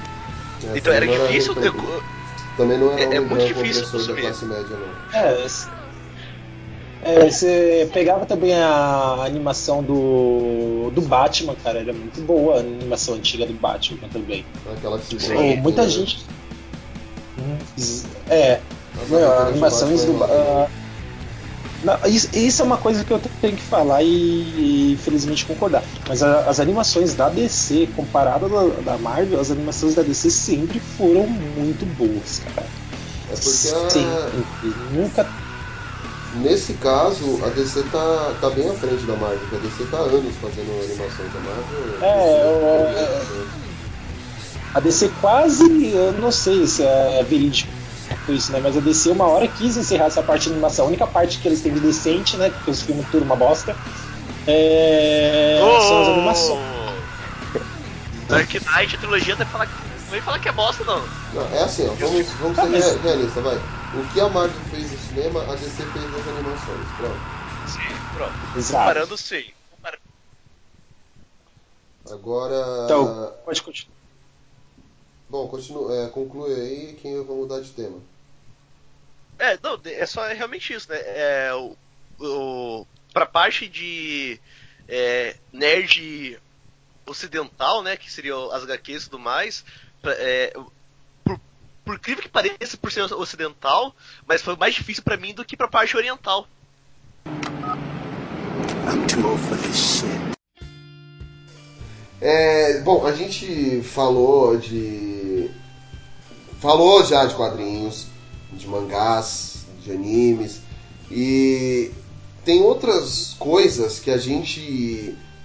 Hoje a gente tem um acesso mais fácil, até por estarmos no, é, nós que trazemos, é, trazemos opiniões, trazemos notícias de filmes, séries. Olha o advento da internet aí, gente. É, é uma coisa que a gente fala muito aqui também, né? filme. É, filmes e, e séries. então assim, é. Bom, falar primeiro de filme, depois a gente fala de alguns seriados que também não era fácil de a gente acompanhar séries com temporada, essas coisas. Então assim, é, hoje a gente tem acesso a trailers, a gente tem acesso a, a tudo o tempo todo na internet, que nem foi o que a gente estava falando no começo do cast. Saiu essa semana trailer do do Wolverine, tra trailer do Logan e trailer do, do Power Rangers. Pô, tipo, pra mim assistir, pra, pra eu poder assistir um trailer, eu tinha que na, eu tinha que esperar passar na TV ou tinha que ir no cinema e ver o trailer lá pra ser exibido. Então assim, é, hoje eu tô fazendo desde o, desde o Homem-Formiga, que eu, par, eu parei de ver todos os trailers que saem. Eu, tô- eu tento. Tanto é que a gente, o Nicolas, a Polly e eu, a gente fugiu de todos os spoilers do episódio 7. Ainda bem, porque o filme não é nada dessas coisas. É um filme ok. e assim, o, o que que era pra vocês esse, esse fato de. a experiência de você ir no cinema, ou de você ver um filme. Eu assistia muito na tela quente. Você vê um filme na TV sem saber o que, o que esperar daquele filme, sem saber como seria aquele filme. Ah, Nicolas primeiro. Bom, na verdade, eu acho que eu tô achando que isso daí tá ficando um pouquinho fora do tema. Mas, bom, Ah, nem tanto. era. Tem que pensar que nós consumíamos muito menos filme aqui no Brasil antigamente. Exato. Eram menos cinemas e. Era, uma, era um diferente, né? Até trailer na TV era raro de aparecer. Nós só tínhamos contato com alguns filmes pelas revistas, sabendo o preview, falando, eles falando, ó, esse filme vai ser bom. Críticas, principalmente, e o trailer na hora do filme. Mas. E também tinha VHS, né? Muita coisa a gente conseguia ver pelo VHS também. As revistinhas de, de locadora falavam os próximos lançamentos. Eu não tinha dinheiro. Era o, era o nosso jeito de ver. É, bem isso aí mesmo.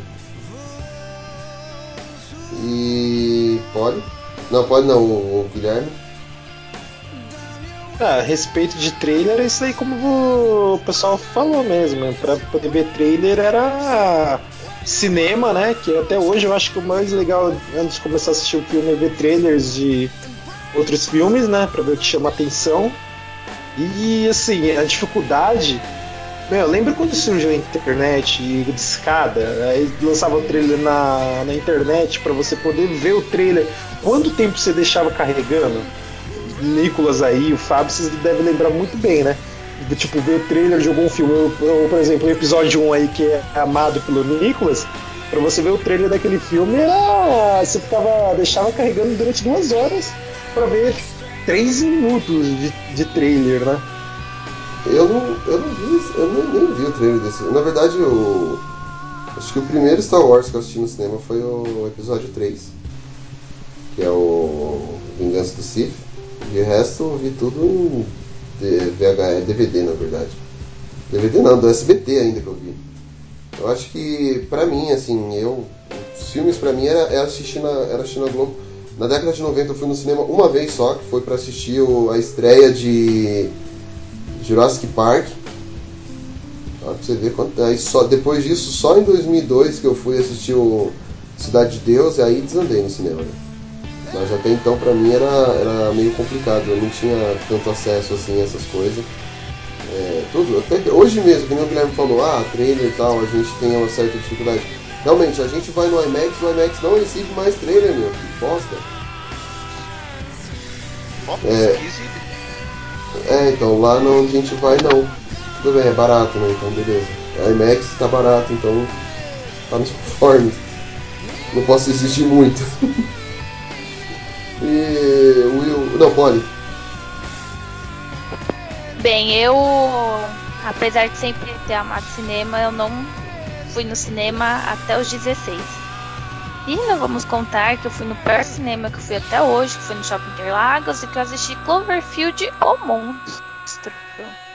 Mas, voltando ao, antes do advento da internet, meu pai dava dinheiro para minha irmã e para mim. A gente alugava três fitas VHS na sexta e podia ficar no fim de semana e a gente ganhava uma. Aí no começo eu ia com ele, quando eu tinha 8, 9 anos, depois a gente começou a ir sozinha. Aí eu comecei a. Aí eu criei amizade com o pessoal da locadora. Então chegava a revista mensal e aí ele sempre guardava uma para mim, mesmo que eu não conseguisse ir no primeiro dia. E os lançamentos também. Assim, tipo, Piratas do Caribe, tudo em VHS. Eu, eu Piratas do Caribe 1 eu em VHS. Então esse era o meu acesso ao tipo ao cinema, era a revistinha da locadora mensal e meu pai me dava dinheiro para alugar três fitas e aí eu passava o final de semana com quatro, porque eu ganhava uma. E eu ah, eu acho que é isso. Ah, e também televisão. É, eu lembro até hoje que eu comecei a me apaixonar por Star Wars, porque acho que foi a Globo. Ficava, tinha tipo filme, era SBT, tipo, tinha filme terça, quinta e sexta. E ficava episódio 1 na terça, ou episódio 4 na terça, episódio 5 na, no, e eu ficava lá assistindo e eu nem sabia que era tipo filme é, da cultura pop. E Star Trek eu, foi filme, foi, foi série, então fica pra, pra, pra, pra outra parte. Mas assim, Star Wars, que é a saga que eu mais gosto, eu vi, eu comecei a ver no SBT a primeira, a, a, a trilogia original, nesses dias que tinha cinema à noite eu assistia. Aí cinema em casa, tela quente. Eu gostava mais de cinema em casa do que o tela quente. O tela quente não, do que os da Globo. Uhum. E, e seriado, essas coisas, que nem a gente tá. E o Will? O Wilson fala. Ah, é, esqueci do Will. Ah, o Will falou pra É, caramba é que- já, meu. Tá bom, ninguém vai ter o. É que ele tava falando muito, né? É, de tanto ele falar, eu, tipo, não tô mais nem ligando pra ele. Porra, pegado. Fala, Will. Então, é, questão de filmes, assim, é. O cinema, eu só fui conhecer o cinema assistindo o primeiro Homem-Aranha. Que foi em 2002 que saiu, se não me engano. E Tá é, pior que eu. Ah, não, tá melhor, porque eu assisti em 2007. Eu vou ficar quieta. é que. É, não, esse foi o primeiro filme que eu vi no cinema. Depois disso, só fui conseguir assistir filme mesmo quando eu comecei a trabalhar e eu consegui pagar meu ingresso. Porque, tirando a, a, a parte de colégio, né? Que às vezes o colégio faz excursão pra ir no cinema. Mas por gosto pessoal foi só assim, porque é, na época assim, minha família não era muito bem financeiramente e cinema era Super luxo pra gente. Cinema era luxo mesmo. Eu- isso que minha mãe só, me- meus pais só me levaram pra assistir o Homem- o Homem-Aranha, porque tipo, eu, nossa, eu chorei muito que eu queria ir no cinema que eu nunca fui. Aí, por isso. E, Pato. Oi. Alô? olha, Não, eu só fiz um comentário. É que ninguém entendeu. é que você falou Fábio, parece. Ah, agora eu já esqueci o que eu comentei, gente. Ah, Puta que pariu, isso foi longe demais. Eu vou tentar corrigir, mandando versos legais. Ai, ai. Que foi Para. isso? Tipo, não entendi. O que, que, que você deu pra ela comer, Fábio? Para de ler essas hentai que tá aí em cima aí. Tá. Fora isso, é, filme pra mim é tirando a sessão da, a sessão da tarde, cinema em casa, né? Que é, na época de colégio e tudo mais, quando eu era pequeno, era locadora, que eu até comentei lá é, na- nas histórias lá do, dos casts passados, Porque era eu e meu pai enchendo locadora, daí a gente tem aquelas promoções, né? Pegava dois lançamentos, aí cada um escolhia um lançamento e depois podia pegar três catálogos pra ficar a semana toda. Aí gente fazia isso e foi assim que eu comecei a assistir muitos filmes, né? Mas a minha alegria era, era ver os trailers no, nos VHS e tal, ou nas revistas locadoras e, e ficar conversando com os caras que ficavam atendendo né, na, locadora. Pô, pô, quando vai sair tal filme pra, pra alugar? Quando sai tal filme? Ele fala, ah, esse filme só tá aqui em tanto tempo, em tanto tempo. Aí quando eu saía assim, chegava lá, tava locado. Tinha que esperar mais um- umas duas semanas até conseguir locar, porque os caras locavam quinta- na quinta-feira e conseguia ficar tipo, o final de semana todo, porque era lançamento, assim, tipo, era muito filho da vontade. Eu nunca fui de ficar alugando muito filme, eu alugava muito jogo. Agora filme mesmo não, tipo, minha vibe era mais alugar jogo. Filme, eu comecei a pegar mesmo todo esse, assim, hoje esse vício que eu tenho de precisar assistir um filme, de querer assistir mesmo, de alugar vários filmes, foi depois dos 18.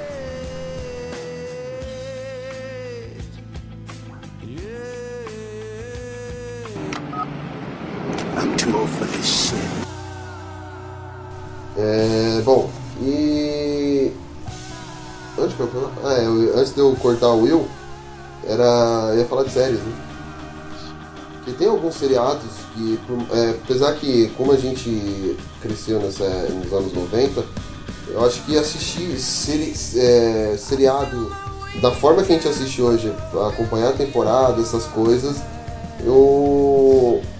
Eu nunca consegui, até eu assistia Friends Olha só pra vocês terem uma ideia, eu assisti Friends nos anos 90 pela Rede TV ainda. Eles, quando eles exibiram pela Rede TV, acho eu nunca eu acompanhava no SBT Blossom, acompanhava Punk, mas nada que eu conseguisse assim pegar, pô, vai estrear tal temporada, ou vai, vai, vai sair a continuação do episódio. Nunca conseguia pegar nenhum- nenhuma série assim, do primeiro ao último, era sempre é, peda- picotado, esporádicos mesmo. E vocês, qual eram as dificuldades? Ou facilidades? Não, a série era realmente o que passava na TV e dependendo do canal era picotado, era fora de ordem, era difícil. Eu, eu assisti Star Trek o primeiro, eu não- não gostava tanto assim, mas assisti picado. O, a nova geração eu assisti melhor, eles passaram um pouco melhor. Agora eu não lembro qual foi o canal, mas passaram numa ordem. E eu assisti muito, assisti Plantão Médico com minha mãe na Globo. E como fez muito sucesso, eles resolveram passar direitinho. Exatamente, todo domingo de noite. Depois do Fantástico. E tinha esse problema também, né? O, a série no Brasil, se não era uma série familiar, eles colocavam uns horários ridículos. Ela continuou fazendo isso até hoje. É, Ah, é verdade. principalmente a Globo. O SBT ainda teve uma época que ele estava exibindo Smallville às 9 horas da noite. Só que ele exibia todo dia. Supernatural. Supernatural É, também, Supernatural. assistia assim. O, o problema é que eles. O problema é que é justamente ele, eles, eles exibiam tipo um episódio por dia, como se fosse novela. Porque ainda tem, ainda tem esse vício do público, do, do público das emissoras brasileiras acharem que o público que, que consome série consome como se fosse novela. Tudo bem, a gente consome pior ainda. A gente, sai no Netflix a gente consome em minutos. Mas se você quer apresentar uma série que lá fora ainda tá passando, cara, é um episódio por semana, não dá pra passar todos por dia. É um por dia, porque depois complica. Que aí acaba a temporada e você fica tipo, tá, e aí agora? E aí? E o pior é pensar que a- o mesmo canal que tá fazendo isso é um canal que já exibiu direito. A Globo, como fazer com plantão médico, por exemplo, exibia um por semana. Hoje em dia eles exibem todo dia no horário, acabou o Lost, por exemplo, eles exibiam todo dia, aquele horário absurdo. Passaram a primeira temporada inteira desse jeito, É, E- duas, três horas da manhã. sabe? Não dá pra pensar. É. Oh, 24 horas também, esse blacklist que eles estavam passando, desse mesmo jeito, né? Hoje em dia eles estão. É, É. hoje em dia eles estão apresentando o Flash, né? Hoje eles estão. Hoje o, a, a Globo tá passando o Flash e já passou os episódios dos crossovers e tipo. Tá, Beleza, não passa um Arrow junto, e aí? O que, que eu vou entender que começa numa, numa série e termina na outra? Uhum. Não, é, não pode. É, o Guilherme, né, na verdade. Não tem muito o que acrescentar, velho. É os seriados assim que, tipo, meu, era o nosso tempo hábil de gente nova, né? Na época era o que eu gostava de ver era Lucas Silva Silva, é, era o, os seriados que passavam, que todo mundo assistia, né? Se perder um episódio, meu, já era, dançou.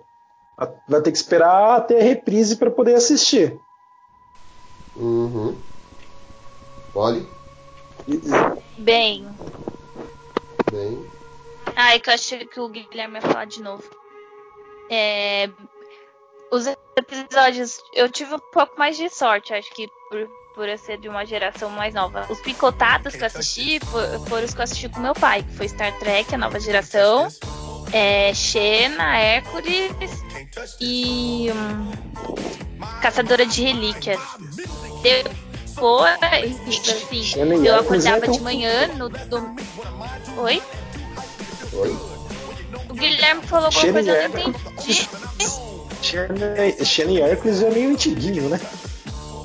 Não, mas é que eu não cheguei na parte nova que eu tive mais sorte. Eu falei dos picotados. Homem branco, opressor de classe média. E E aí eu comecei, a parte que eu acompanhei mais temporada certinho foi eu acordava domingo de manhã super cedo. E aí eu assistia a, a o SBT começou a fazer, tipo, até uma hora da tarde tinha um combo de séries. E eles tentavam manter assim as temporadas, pra quem acompanhava dava. Então, tipo, assistia primeiro era Elias, depois Witchblade, aí vinha o Vidente, aí eu me apaixonei por Delcy, que foi o Delcy eu assisti todas as temporadas a- da metade, acho que até a terceira, terminando na quarta. Assisti pelo SBT na ordem certinha, mas demorava, né, de uma temporada pra outra. E Smallville também assisti até a quinta, se eu não me engano, ou até a quarta, pelo SBT também. Então, por isso que eu digo que tive um pouco mais de sorte, porque no domingo eu assisti esse combo de série na parte da manhã. E você, aquele que eu esqueci? Ah, Então, eu foram referente a. É, é, referente à série, é, tirando essa- esses comentários que eles usaram que a gente assistia do picotado, o que passava na TV a gente estava assistindo. E naquela época eu acho que também a gente não se preocupava muito, porque é, até entender como funcionava as séries, como a gente entende hoje, a gente ficava assistindo porque é o que tinha que passava na televisão.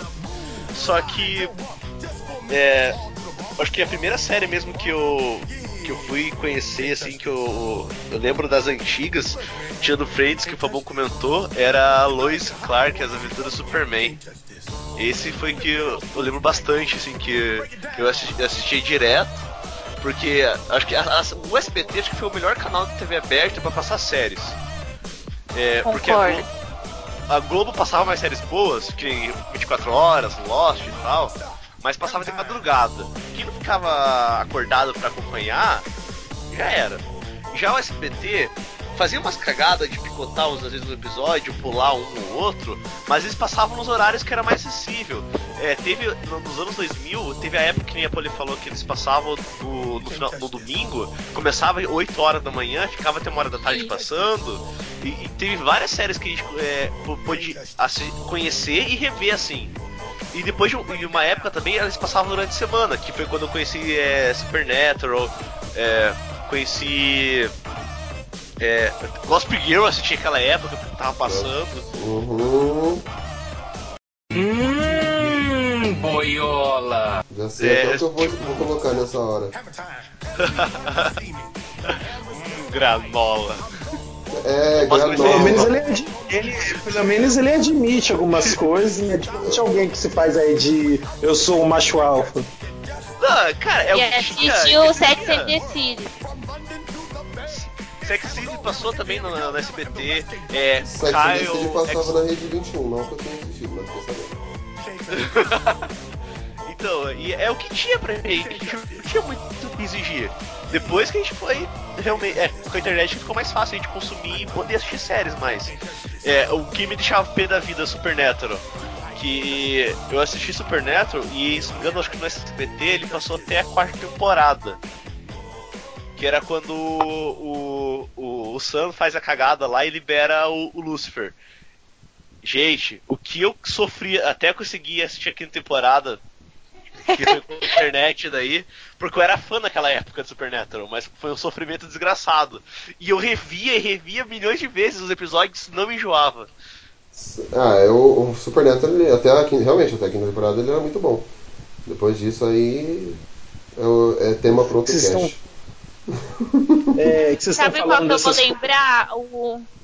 Hum. Só rapidinho, tipo, você falando desse, desse sentimento, Will, eu quando o Clark entra no, no furacão no final da primeira temporada de Smallville e eu tentando, e tipo, o que, que vai acontecer com ele?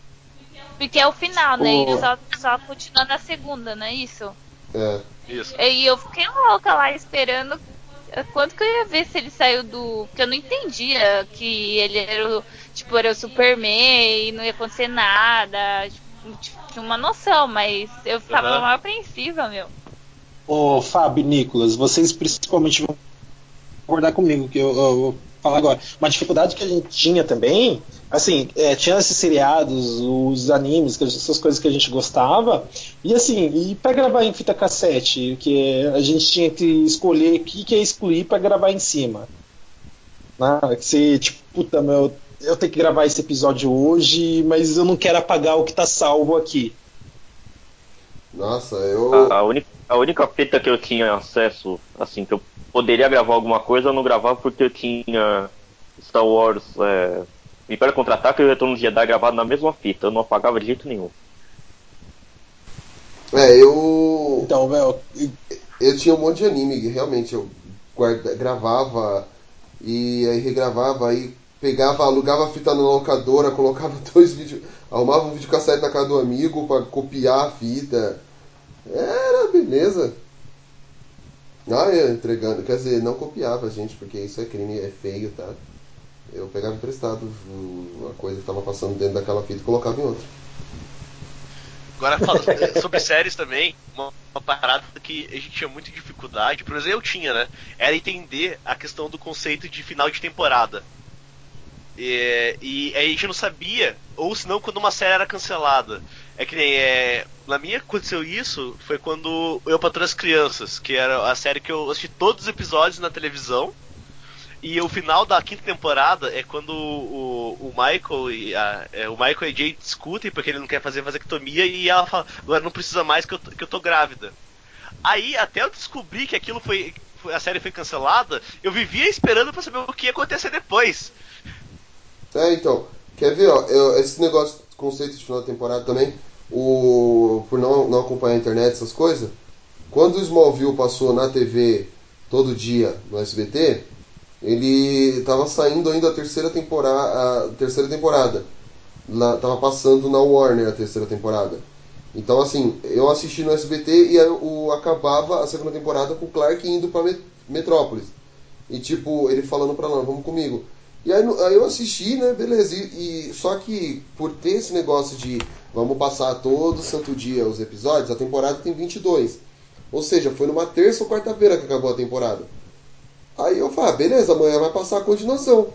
Aí eu tava voltando do primeiro episódio. Eu, o quê? Cadê a continuação? Que o, o- cadê o Clark foi lá, não sei o quê? O que, que é isso, gente? O negócio acabou? Como assim? Acabou a série? E, e ficava naquela, eu não sabia desses negócios de temporada. Só depois. Ah, eu já não caía mais nessas coisas. É, Depois de você- Cavaleiro Zodíaco, muitas vezes. Não, depois de Cavaleiro Zodíaco voltar 355 mil vezes na. Na manchete, ah, voltou do primeiro episódio, dane-se. É, então, mas ainda assim eu não sabia que era temporada. I'm too old for this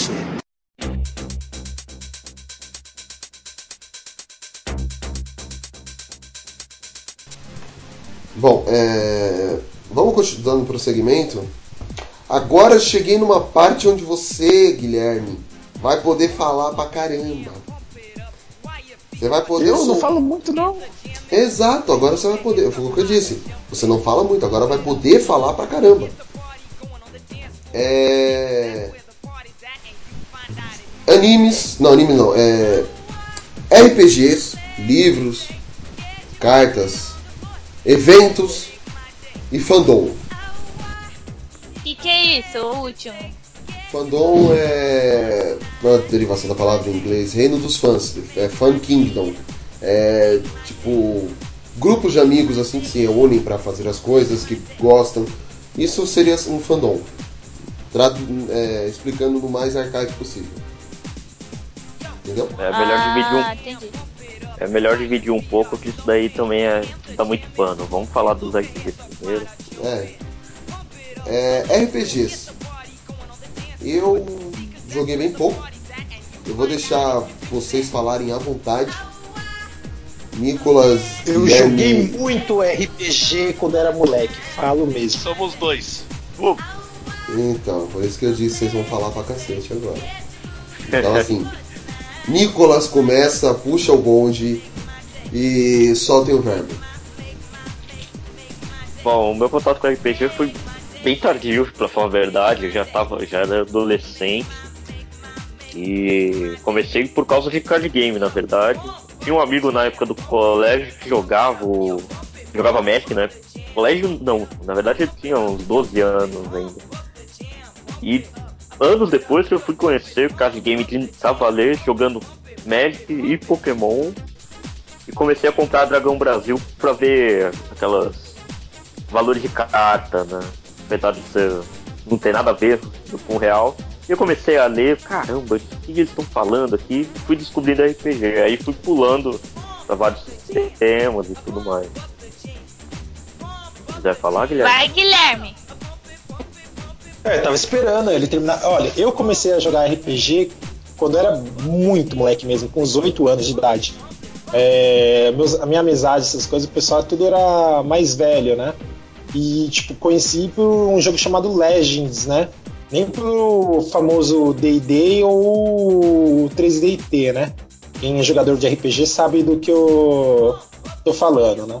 É, meu, foi a coisa mais mágica que eu conheci. O problema era a dificuldade para ter acesso, que tudo na época era ah, em inglês, não tinha nada em português. Então, tipo, forçou o pessoal a, a saber um pouco, né, de, de outra língua na, na cidade, que também era difícil ter acesso a, a traduções, a, a algo hum, na linguagem, né, para a gente aprender a jogar e como funcionava.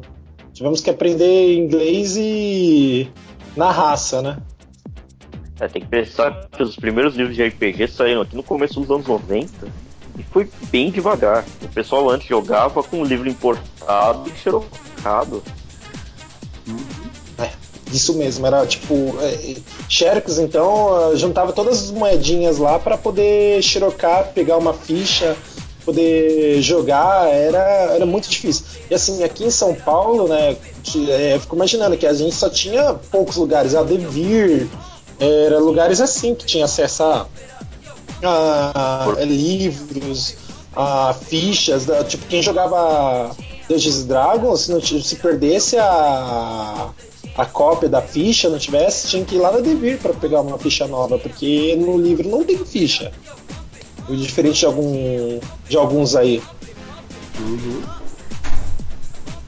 É, o, Mais o alguma coisa acesso era, o acesso era difícil. A Abril chegou a publicar os RPGs, mas ele vendeu tão pouco na época que foi difícil. Você tinha que ir na a Forbidden Planet lá no Ibirapuera, a Devir no Cambuci, que é, é longe de chegar. Eram poucas lojas e o, o material era caro. Era, ser RPGista foi um o pessoal da década de 90 ou, ou antes. Era um- uma quest bem difícil. Era hardcore mesmo os caras que foram nessa época. E pra achar, é, pra achar é, material era muito difícil, cara. Era muito difícil. Uhum. E você, Will? A coisa. Ah, não, a pode Polly falar falou, alguma né, coisa? A Polly falou Eu que falar vou- e se eu não deixasse ela falar, ela ia me bater, ela falou. Falei isso não dessa vez. Mas Então, eu só tive. Eu só tive duas experiências e na verdade nem foi concluída. Eu ganhei uma revista, não lembro onde que eu fui, sobre cachorros, sobre pets. E aí no final é, eles ensinavam como cuidar do animal, enfim. Se você adotar, tinha que cuidar. E aí no final tinha um, uma- um guia de RPG com os animaizinhos. E aí eu achava que sabia jogar com a minha irmã. Mas hoje eu sei que não sabia. Depois, quando eu tava na oitava série, um amigo. Ah, o meu amigo que me convidou pra gravar sobre Star Wars. E um outro, Eugênio. E eles queriam fazer um grupo de RPG. E aí a gente aí eu não lembro qual era o jogo. Eles pegaram da internet. E aí a gente fez a, chegou a fazer a ficha dos personagens, a desenhar o personagem e tal. Aí a gente que escolheu a profissão, enfim. E aí a gente ia começar a jogar, mas nunca concluímos o grupo de RPG na sala. Aí eu só fui jogar com vocês. Por sinal, da última vez quem ganhou fui eu. Só pra constar. Não, não é que você ganhou, você sobreviveu, é diferente. Não é isso que eu ia falar. E daí todo mundo morreu. Não, Também você o sobreviveu só. O Zé Mané vai escalar o muro, não consegue escalar o muro direito lá. O cara vai, faz, enfia uma bomba no toba dele, ele explode. Mas não interessa, se todo mundo morreu e eu fui a única que viveu, quem ganhou? Eu!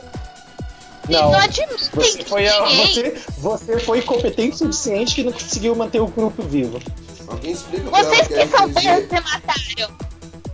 Alguém explica pra ela que. RPG é cooperativo, não é um contra o outro. Eu cooperei, só que o Guilherme pulou pra morte.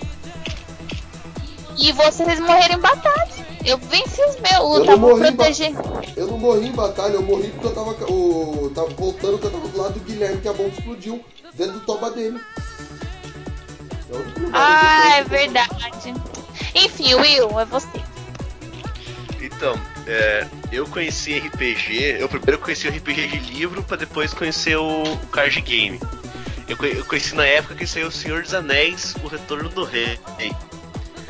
Que eu gostava do Senhor dos Anéis, eu conheci o, pessoal do colégio, assim, que falava, ah, é, a gente conversou sobre Senhor dos Anéis e falou, ah, cara, é, ah, a gente joga uma parada no, final de semana que é meio parecido com o Senhor dos Anéis, né? E eu fiquei, nossa senhora, deve ser massa pra caramba. Eles me convidaram pra jogar. E o primeiro sistema que eu joguei foi o do Fantasy, que é o. Eu não sei se vocês conhecem, que, é, que tem aqueles livros jogos também, que é o Feiticeiro da Montanha de Fogo, é, Cidadela da Morte, que são os livros jogos que são é, todos jogados com dados D6 só. E esse foi o primeiro. Era 3DT. É, 3DT. 3D. né? Vocês- É Então, eu isso, né, Nicolas? Me corrija se eu estiver errado. Não, não é, ele não é igual ao 3DT, ele é um pouco diferente. É que ele é um, um modelo mais simplificado que você só precisa de dois dados de 6 para jogar. E, e a ficha não, não precisa ser algo tão elaborado que nem o 3DT, que tem lá as divisões de atributos e tudo mais. Nesse você só bota energia, a, a sorte, que é como se fosse um atributo, e as perícias, só, mais nada. E, é- e é bem- simplificado, assim, foi o primeiro contato que eu tive. Aí depois disso, de, que eu comecei a jogar com eles e tal, eu conheci. A gente fez um sistema de Pokémon também. A gente fez um RPG de Pokémon. Foi o RPG que eu mais me diverti jogando. E depois conheci os, os outros sistemas, que foi mais a me aprofundar. Eu conheci o pessoal que jogava Magic, é, conheci o Tormenta, conheci o Vampiro, o DD e tudo mais. E pra consumir. É, Vampiro, a máscara, Lobisomem. Vampira Máscara, aham. É tudo da mesma. Crepúsculo, né? Não, a gente tá falando de vampiro de verdade, não fada que brilha. E a gente tá falando de White Wolf, né? Pra quem conhece. E as fadas também lá é terrível. As fadas lá, elas são do capiroto. não era um, um- um universo muito amigável de se jogar assim. Quando eu comecei a jogar, eu era meio novo ainda e era muito. era complicadinho. E pra Meio gente novo. consumir aqui. Alô, velhão? Quantos você tem, velhão? Tem 23? Nossa, gente, eu era meio novo. Só que os caras estão tudo com 40 anos e tô zoando. Mas é. Né? É, pra gente aqui, cons- ô palhaço. Puta! Para com essa porra aí, meu irmão! pra gente consumir aqui, é. Aqui era. Sempre tinha um cara que era o mais riquinho tal, que já trabalhava e conseguia os livros e emprestava pra todo mundo. E aqui, aqui só tinha duas lojas que existe até hoje, até em Curitiba, essas lojas, pra gente conseguir ir mais fácil. Que é a Itiban, que inclusive eu fui essa semana lá comprar um jogo de dados é, novos pra mim, eu voltar a jogar a quinta edição do D&D. E a Mero Mero, que era uma loja especializada, que é uma loja especializada em card game. Aí foi essas duas lojas que a gente conseguiu mais material. Mas geralmente era emprestado, porque era difícil a gente conseguir comprar um livro de RPG. Porque que eu me lembre, a faixa de preço era o mesmo que é hoje né, na época. Tipo, dependendo do livro, o livro do jogador do D&D, por exemplo, você tem que pagar 90, 100 reais no livro. E naquela época já era um preço meio que parecido com isso.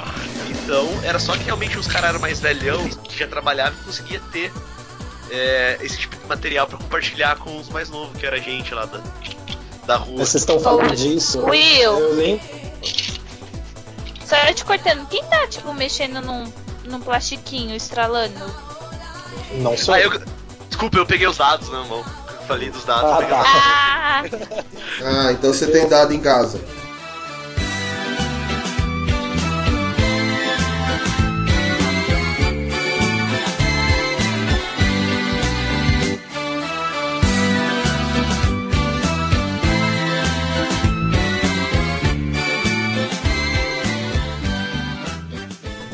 Bastante. Mas ô, classe é nossa, né, mano? Ô, Casalbé, essa daí não dá, vai. E ele caiu ainda, velho. Ele tem bastante ainda. Então, eu, eu fui no, intuito da zoeira já. Uhum. Fábio, Ah. cala a boca. Ai, gente. Cancela o microfone dele. Eu aí, ô, Guilherme, que você tava falando. Eu, tipo, fui ter contato é, com card game que vocês estão falando, demorei um pouquinho mais. Eu acho que eu ter com 14, 13 anos, que minha mãe trabalhava na época no shopping Higienópolis, se não me engano. E teve, tipo, exposição de, de card game de Pokémon, que tava na época do filme do Mewtwo ainda, né? O... Teve o filme do Mewtwo e teve a apresentação de card game, mano. E, assim, pra você achar aqueles card game maldito pra poder jogar? Demorei, mano, porque assim, você vai encontrar aqui na Liberdade, nesses lugares. Porque até aí, pra você encontrar esse material é muito difícil também. Que deu até aquele. No filme do Mewtwo, até deu uma, uma edição especial, né? Do, do, de um card game, de umas cartas de Pokémon, né? Eu fazer uma pergunta pra vocês. Que a, já envolvendo essa questão de RPG e card game. É, o card game que eu mais joguei mesmo foi Yu-Gi-Oh! Só que eu tive aqueles que era no começo, que na época de banca que se comprava um pacotinho e vinha várias cartinhas. E na, na minha época, quando começou a ter o movimento, assim, que todo mundo começou a conhecer RPG, começou a conhecer Magic e Yu-Gi-Oh! Saiu aqueles boatos que RPG e, e card game era coisa do demônio. Daí Ah, minha mãe sempre teve. Aí minha mãe começou a ter umas teve. pira de não me deixar jogar, cara. Que eu fugia de casa pra jogar. Lembra, lembra que, tipo, morria não sei quem no cemitério, eles colocavam falando que era culpa do, de RPG. Era culpa do RPG. Lembro até hoje uma matéria que saiu que tinha um. O, quando eles colocaram, tipo, a ignorância né, da televisão né, na época. Colocaram um D20, né? E o livro de Vampira Máscara na, na, na matéria, né? Tipo, na época do Vampira Máscara não usava nem essa quantidade de, de dados, né? Não era D20, era D10, né? Pra quem joga RPG sabe, né? Aí eles colocaram assim, tipo, ignorância total, né? Era só pra falar que era do demônio, né? Tinha aquele Gilberto Leão lá, que tinha aquele programa que passava dele, que, cara, todo dia passava alguma coisa. O filho matou a mãe porque não deixava ele jogar, e usou ela como sacrifício. Gente, de sacrifício de magia negra ainda. Eu fui jogar Não, mas, jogo é, de cartas, muito eu tinha 29 anos, então... É, mas bem antes disso, já, já na década dos 90 acontecia. Eu- Como o Guilherme falou, Vampiro à Máscara, até D&D, eles falavam bobagem. Morreu gente em Ouro Preto, se eu não me engano, já faz um bom tempo isso, deu uma confusão.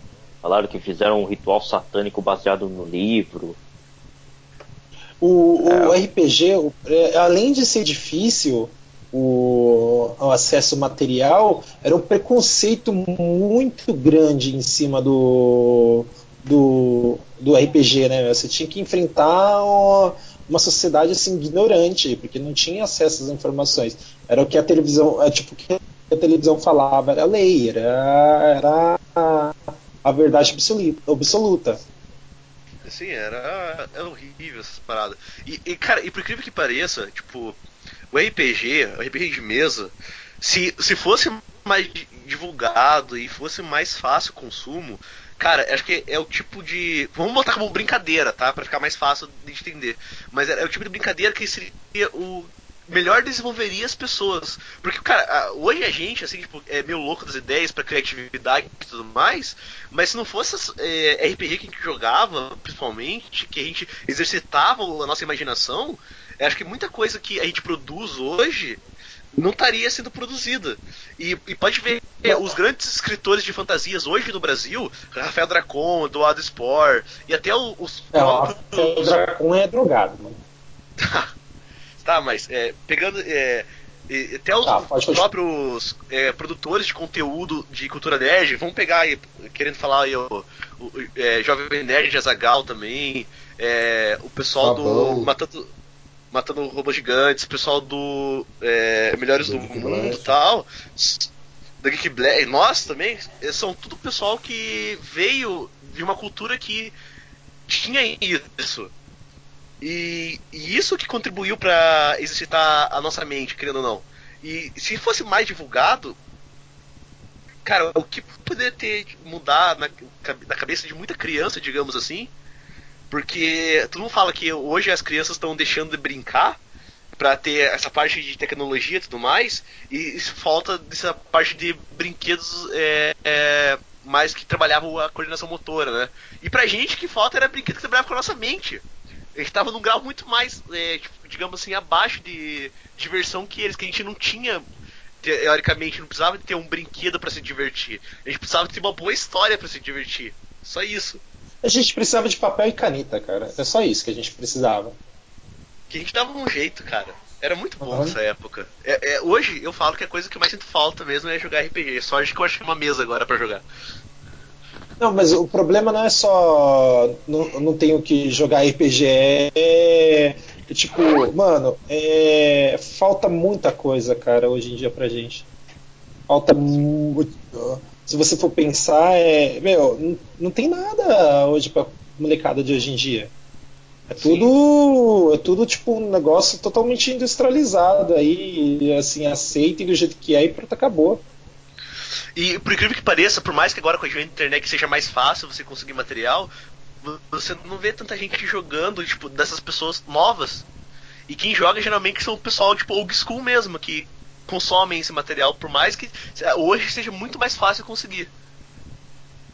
Uhum. Você pe- É, o- hoje, hoje tem livros traduzidos em português, é, esse próprio Legends aí, é, tipo, meu, era uma dificuldade imensa encontrar. é, a gente tinha um livro básico que falava do, do reino, do- dos clãs e acabou. Para você ter mais informação para comprar os outros livros era uma fortuna, meu. Você tinha que ser extremamente rico, vamos dizer assim, para ter é, todos os livros e todas as coleções. Até tentaram, tiveram muitas iniciativas para colocar o RPG nas escolas no Brasil. Eu lembro que o GURPS teve um, um livro especial que era dos bandeirantes, para justamente usar em escola. Eu lembro que uma professora de história tinha esse livro, ela me deu, falou: Ó, aprende as regras e vamos tentar jogar aqui.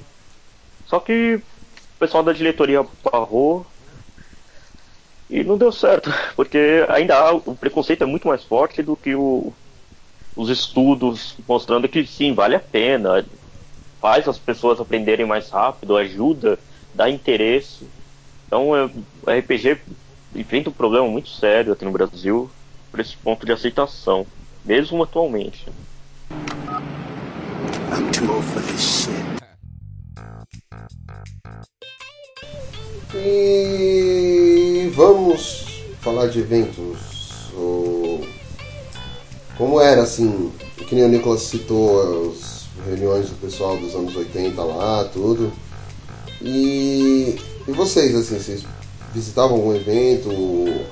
Vocês tinham notícias? Como vocês recebiam esse tipo de coisa? De eventos sobre cultura nerd, cultura pop, cultura otaku, tudo? Bom, é, vale falar que o evento no Brasil nerd existem três vertentes grandes, né? Teve o, os eventos de quadrinhos, que sempre foram muito grandes aqui no Brasil, a Bienal Internacional, que virou Festival Internacional. Tivemos os encontros internacionais de RPG enormes. E os eventos de anime. Verdade. Eu, come... eu comecei pelos eventos de anime. Já foi em 2001 na AnimeCon. Foi a terceira edição. A primeira deles pra valer, né? Porque AnimeCon começou. Uh, o pessoal que mora em São Paulo conhece o prédio da Gazeta, aquele vão onde fica o, a entrada do objetivo. Os eventos eram ali, naquele pequeno espaço, era muito pouca gente. Só que foi crescendo, crescendo, e eles falaram, a gente tem que ir para um lugar melhor. E aí foram por o. A Embi Morumbi do, do Bresser. E aí começaram os eventos para valer. E foi a partir daí que eu fui. Eu fui em 2001 com um amigo falando: não, vamos jogar no campeonato de Pokémon do Game Boy lá. E eu olhando, caramba, tudo isso, gosto do mesmo tema, do caralho, foda tal. E comecei aí. Uhum. E você, Guilherme? Ah, evento, o primeiro que eu fui foi no Encontro Internacional de RPG. Que pra mim uh, marcado essas coisas mas... E assim, eu sinto uma tristeza, porque eu, relacionado ao RPG que eu falei, comecei a jogar desde quando era um pequeno palhacinho, né? E foi engolido, né, o evento. O evento praticamente sumiu. Ele sobrevive dentro agora do Anime Friends, né? Quem quer conhecer o Encontro Internacional de RPG tem que ir lá. E assim, é, você vê que não tem mais aquelas mesas cheias de jogadores esperando na fila para poder jogar. Mas o que eu gostei hoje, que antigamente era muito difícil, é aqueles RPG de tabuleiro, né? Que hoje é mais fácil você ter para colecionar e jogar. Antigamente, para você ter um tabuleiro para poder jogar, quando eu fui conhecer, eu pedi explicação toda, foi no Encontro Internacional de RPG. Foi. Ah, não lembro agora onde foi, né? Mas assim, era do mesmo estilo que o Nicolas falou, era um lugar pequeno e, mu e muita gente querendo aproveitar o que tinha, né? Não, enquanto internacional realmente é uma tristeza. Ele já foi. Desde que ele nasceu, ele tinha convidados internacionais ótimos, gente que criou sistema, grandes nomes do RPG, mas infelizmente o público foi caindo, a Devir não conseguiu mais fazer. Aí a Yamato tinha uma parceria muito forte com a Devir na época e teve que absorver. Eu trabalhava lá na época, eu lembro bem disso. E foi o jeito que eles encontraram para sobreviver mesmo, porque o público em si não ia mais pro evento. Uhum. E você, Paulo, tem algum evento que você foi antes de vender internet, essas coisas assim? É, eu não tinha acesso ao, ao saber quando teria um evento, só que tive a sorte de no Ibirapuera e tava tendo a exposição de Star Wars, isso em 2006. 2006 não, 2007. Aí eu fui num dia pra jogar bola, piquenique, e aí eu vi na hora de ir embora. Eu falei, ah, sábado que vem eu venho. Alguém vem comigo? Mas meus amigos, vamos. Aí chegou sábado e ninguém podia ir. Eu estava, trabalhava todo no mesmo local. Aí eu fui sozinha. Aí eu fui, não tinha câmera, não tinha nada, nem câmera de. nem o celular mais tosco pra tirar foto, nem câmera digital. Tá começando a câmera digital Sim, é o pessoal começar a ter mesmo câmera digital daquela padrão, padrão. Mas eu fui mesmo assim. Então as únicas lembranças que eu tenho físicas são Photoshop, eu de, de Padme e uma camisetinha do Yoda. Mas foi o primeiro evento que eu fui, fui sozinha e tinha o figurino original, tinha a da nave que foi utilizada pelo Obi-Wan e o Anakin no começo do segundo filme, tinha rascunho de desenho, tinha mais. Tinha tudo. Foi tudo mágico, assim. E eu tenho o maior orgulho de dizer que eu fui nesse evento há 10 anos atrás e poucas pessoas que, que eu conheci Derg não foi. Quer dizer, na verdade não foi ninguém próximo de mim que foi. E depois disso, eu, eu tenho essa minha amiga Rani, ela falava desse evento de anime, que disse que elas queriam ir. Aí Isso já foi em 2009. E aí eu acabei indo, eu falei, ah, vou. Aí eu conheci o Fábio, eu comecei a namorar o Fábio entre vou ir. E aí ele foi também comigo nesse, no anime, na Anime Dreams de 2010. Aí foram esses meus primeiros contatos. Aí depois ficou mais fácil. Show da banda J Squad. J Squad. Nossa. Nem existe mais. Esse foi 2010. Antigo, hein? Uhum. E você, Will?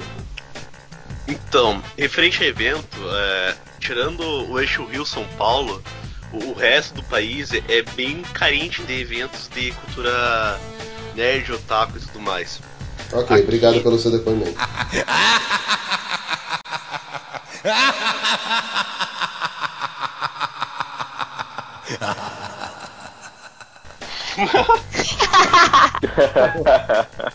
É, que aqui em Curitiba, a gente começou. Eu co- conheci eventos mesmo, foi a partir de 2007, 2008, que conheci os Matsuris, que são eventos aqui da cultura japonesa, que aqui tem uma grande imigração também, que ca- ca- acabam trazendo mais questão da, de anime, mangá e tudo mais.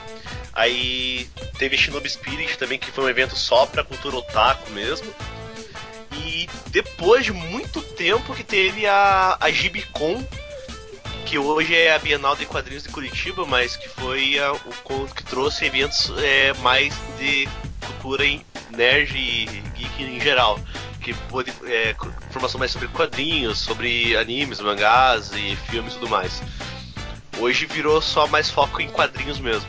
Mas esses eram os grandes eventos, mas não tinha muito é, informação nem muito o que ter. Era isso que tinha, pronto, acabou. O grande evento da minha vida mesmo foi quando eu fui pra São Paulo ver a, a, a CXP. Que vida pobre, mano. Assim, Isso foi bem triste minha vida. É, não tem o que. Não tem como retrucar dessa vez. É engraçado Você falou porque do- Curi- Curitiba tem uma colônia grande japonesa e tal, mas realmente não tinha evento. Você pega Rio Grande do Sul, tinha vários eventos. Florianópolis tinha eventos, mas Curitiba é muito poucos. Uhum. E o. E o eu, como é um pouco mais novo, não pegou a época do encontro internacional de RPG em Curitiba. Não, não peguei. Ouvi falar muito já. O- os meus amigos Sim. que eram da, da velha guarda pegaram isso daí. Ah, Aqui em Curitiba tinha uma cultura de RPG bem, é, bem forte até. Na questão de eventos e tudo mais, porque tinham estabelecimentos que eles. é, até hoje eles promovem, até a bi- a Biblioteca Pública de Curitiba, nos dias de hoje, todo sábado eles fazem um encontro para mesas de RPG. Então isso aqui em Curitiba sempre foi bem forte assim a, a cultura do, do RPG. O que você ia falar, Paulo? Aqui ele, o, o Will citou o Rio São Paulo e tem dois eventos no Rio que eu sempre quis ir, que é o JediCon, se eu não me engano, que é o, eu não tenho certeza se é o nome exato, mas que tem os encontros lá de fãs de Star Wars, acho que é o Mas 17 isso agora. aco- acontece em São Paulo também, não acontece? Ah, então eu falei Acontece, errado, acontece mas é São o, Paulo também. mas o maior evento é o do Rio, não é? Sim, ó, porque se eu não me engano, o, o Conselho Jedi é maior lá no Rio. Isso. É bem diferente do de São Paulo.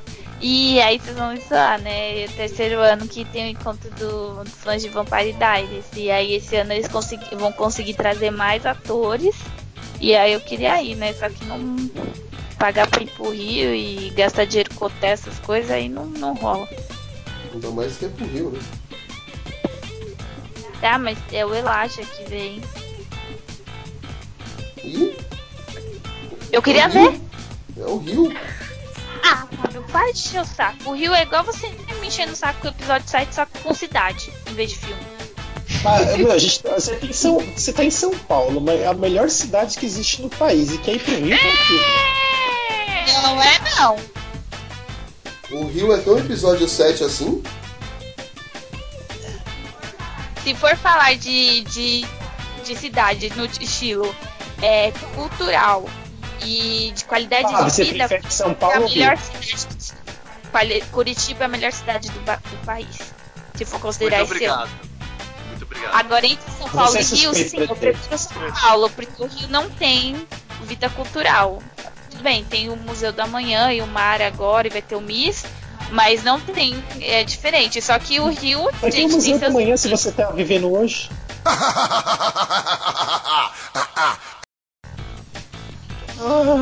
Aí, caramba. Momento Fábio.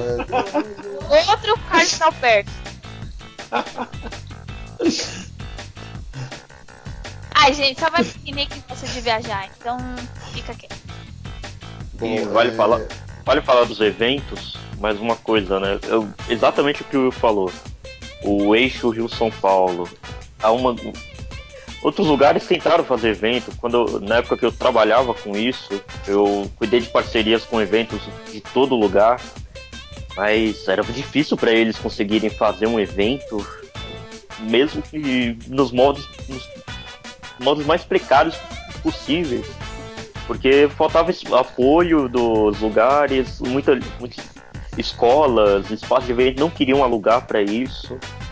Então o cara tinha que ficar juntando dinheiro e vir para São Paulo para conseguir encontrar essas coisas, um evento, encontrar gente que gosta disso. Então muitos outros lugares do país tinham que fazer encontros pequenos de fã para ficar na praça conversando, ou às vezes com sorte, um lugar pra fazer uma exibição de anime. Era difícil, velho. Concordo. É, vocês vão querer falar sobre fandom ou a gente já pode partir pro atual?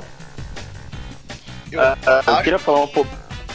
Pode falar. Eu, eu queria falar um pouquinho sobre isso, que é um tema legal. O- os fandoms no Brasil eles ajudaram muito a difundir o- a informação. Você pega o Conselho Jedi, por exemplo, eles traziam material dos livros do, da série Star Wars, é, muito, muita especificação para fazer cosplay. Os cosplayers no Brasil cresceram muito por causa de conversas e tudo mais, pessoal que frequentava fórum. E até mesmo os eventos. Os eventos antigamente eram tinha muito grupo que formava fórum na internet e iam pro evento para fazer sala de exibição. Era o jeito que o pessoal tinha para conhecer uns animes diferentes e também conhecer mais gente. Então, nos anos no- final dos anos 90 começo dos anos 2000, os fóruns foram muito fortes aqui no Brasil.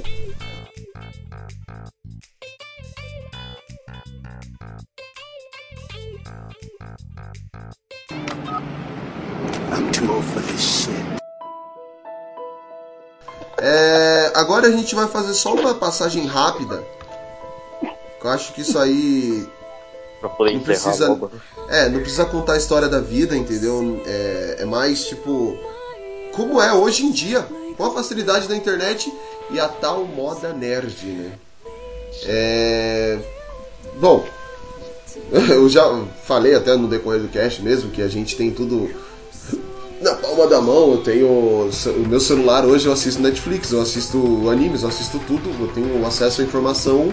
A informação está onde a gente está o tempo todo. Então, assim, pra, é, pra vocês, Nicola, galera, como é hoje em dia pra vocês é, a com a tecnologia, com o advento da internet? Ah, é outra coisa. Pra quem baixou anime em RMVB, internet de escada, poder assistir no Crunchyroll sem ter nenhum problema, em qualidade alta é outra coisa.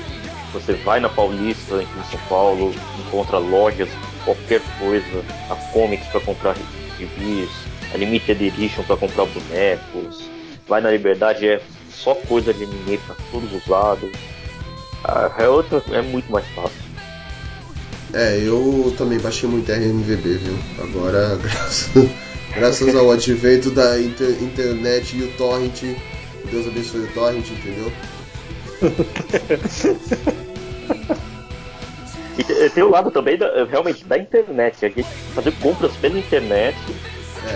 E mesmo o cara que tá do outro lado do país consegue comprar o material, né? Ah, a gente consegue falar com o Will? É, ó, Ah, bom, uma coisa. O advento da internet, gente, podcast. Com, com a internet ficou muito mais simples a gente é, consumir, né? Que que eu comentei lá, a gente consegue é, ter muito mais informação e conhecimento do que a gente não entendia antigamente. E A gente tem é, acesso a um monte de coisa, né? Que não tinha antes. É, tipo, meu, você vê hoje que brota de ursinho de pelúcia, é, almofada, é, acessório, é, assim, não sei se não existia tantas essas coisas também na, nessa época, porque, tipo, tinha cliente, tinha até cliente, mas não, não tinha uma procura grande, porque era difícil encontrar. É, exatamente. E você, Polly? Ah, eu sou suspeita a falar. Na verdade, eu agradeço a internet mais o Fábio pela, do que pela internet, porque eu ainda sou meio tapada pra baixar série sozinha. Aí ele baixa tudo pra mim. Meio? E baixa filme. Sou só meio, tá? Mas é, E eu amo é a Netflix. Hã? É, é, não sei se é tipo é moda ser nerd hoje em dia ou se é porque tá mais fácil. É, todo mundo gosta de alguma coisa, tem um interesse por alguma coisa. É série, é jogo, é card game, é RPG, é. É, É, a Disney. Polly não terminou de falar e você me cortou. Tem isso também. Ah, não tem problema, eu tô te ignorando. Então, eu tava assistindo de Netflix, sabe? Eu tava falando na parte da Netflix, e eu que sou super ultra hiper mega power fã de Star Wars, foi um presente ter, tipo, as animações, os, os docs, tudo lá pra eu ver que eu tô começando a assistir, entendeu? Tem TED lá também ou só Doc? E- Hã? Tem TED também ou é só Doc? E Ai, por que que na minha vez vocês Essa- ficam de essa- frescura? essa foi a pior Não do vou falar mais porra nenhuma, não. Cara, Nossa, cara. Mano, Fábio, você conseguiu tirar a Polly do podcast, mas ninguém conseguiu isso até hoje. Eu não vou sair do podcast. Não vou. Eu só vou sair porque eu tô estudando, mas sempre que possível eu vou atormentar vocês. Nem que eu chegue no final só pra dizer oi. Tchau, Ele Polly. tava falando desse podcast. Ah, não, nesse não. Nesse eu vou continuar. Eu já tô Continua, nele. Polly. Não entendi Conclua. nada. Aí você falou de um jeito que parecia que você jogou a mesa pra cima e falou, vou embora dessa porra. Ah, não, não faço essas coisas não. Era, é, dá muito gosto pra vocês. Uh-uh. Eu esqueci o que eu ia falar agora, que saco. Então Ah, é fácil. Não, eu vou terminar. Vocês atrapalharam minha cabeça, calma aí. ah, não, tá. Eu ia falar. Não, eu ia falar que o advento da internet também traz. Sei lá, deixa as pessoas meio. que acham que sabe de tudo e acaba criando vários, várias picuinhas. E principalmente nesse. Tipo, ah, igual o Guilherme usa o termo leite com pera. Em partes, realmente, tipo, não é que é moda virar nerd. Eu acho que facilita as pessoas. Tipo, eu, por exemplo, na, quando há 10 anos atrás, eu não sabia que Star Trek era, era tipo, cultura pop geek. E hoje, tipo, todo mundo já sabe. Tipo, Star Trek, se jogar na internet, todo mundo vai saber o que é. E então, assim, a, a internet ela ajuda essas pessoas que a conhecer é, esse, mundo nosso, entendeu? Isso é legal. O que não é legal é que, tipo, alguns acabam exagerando e vai comentar porcaria no Facebook, sei lá. Mas eu acho que todo mundo tem o direito de, de conhecer algo novo. Se ele, tipo, Star Wars, igual vocês falam, o Star Trek, quem assistiu a Star Trek, a, a, a última trilogia, foi de 2010 pra cá, não é? A gente não conhecia Star Trek, virou fã de Star Trek. Foi por causa da roupagem que eles colocaram mais atual. Mais Sim, interessante mas que querendo- Star Wars episódio 7. Ah, vai tomar no cu. Mas, isso- Ó, Mas esse é um bom tema para um outro podcast, né? Falar sobre a, a moda nerd, essa coisa. Tem muita gente que fica brava com isso, falando que é modinha. Isso é um tema legal pra gente discutir depois também. É, é o que eu tava falando, cortando a pole, deixa eu aproveitar para não fugir a linha de raciocínio. É, o advento da internet permitiu a gente ter acesso a muita coisa nova, né? Que eu falei de é, livros, é, acessórios como é, almofadas, é, brinquedos, até card game. Eu, eu, eu e o Fábio foi que no Anime Friends, Fábio, que a gente achou o card game da Marvel lá, que é a gente foi, foi e comprou que nem duas crianças retardadas, queria como ga- gastar mais, só que a Polly não deixou. Mentira! Eu nem tava com Mas- vocês. Mas não deixou Não, você- Não, viajando na praia deliciosa. É, onde que ela tava, Você né? quer ser- né? Mas quer saber que você não deixou? Porque você mandou sua polícia atrás da gente. Eu mandei a Amanda vigiar ele por causa de piriguete, não foi por causa de gastar.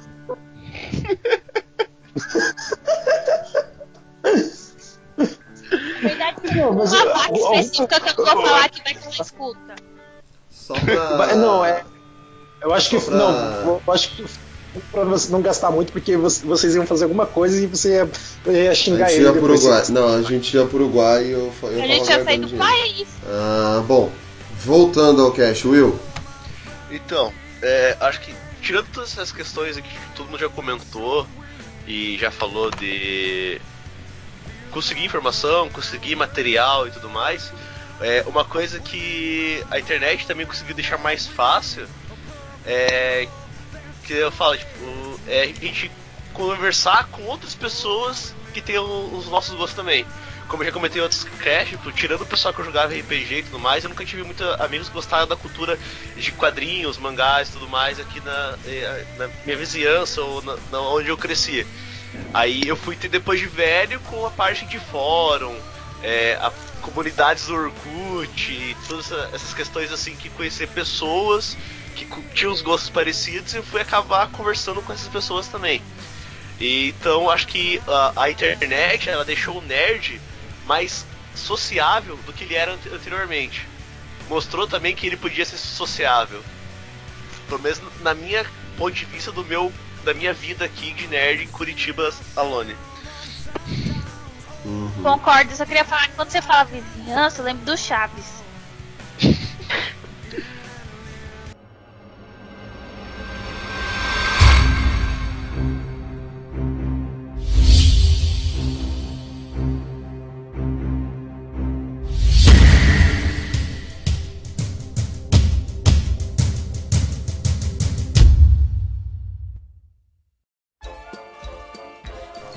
É...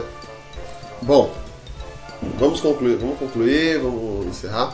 O... E já temos mais de 3 horas e meia de gravação. Alguém tá lascado. Que nada, 40 minutos ali foi só de bate-papo enquanto os caras tentavam conectar isso aí, eu posso cortar rapidinho. Fora mais meia hora de eu e o Guilherme trocando ideia ali também. É, falando coisa que não tem nada a ver, então vai dar uma, uma- máximo duas horas de podcast. Tem mais 40 minutos da Poli brigando. É, então. Traduzindo tem 10 minutos de podcast. Vocês que implicam comigo por tudo. Tudo é episódio 7, tudo eu tô viajando, tudo eu tô comendo, tudo eu sou louca. Bom, é... Nicolas, sua- vamos fazer suas considerações finais. Minhas considerações finais é que hoje a vida é muito mais fácil para um nerd, viu? Não é saudosismo e tal, eu gosto disso. É bem melhor eu poder saber que eu posso comprar o que eu quiser numa loja. E eu tenho acesso a conhecer coisas novas dentro do mundo nerd. Um pouco de saudosismo, na verdade, sobre a parte de comunidades. Eu acho que hoje se perdeu um pouco, mas ainda assim a gente vive um ótimo momento para ser nerd, viu? O Guilherme.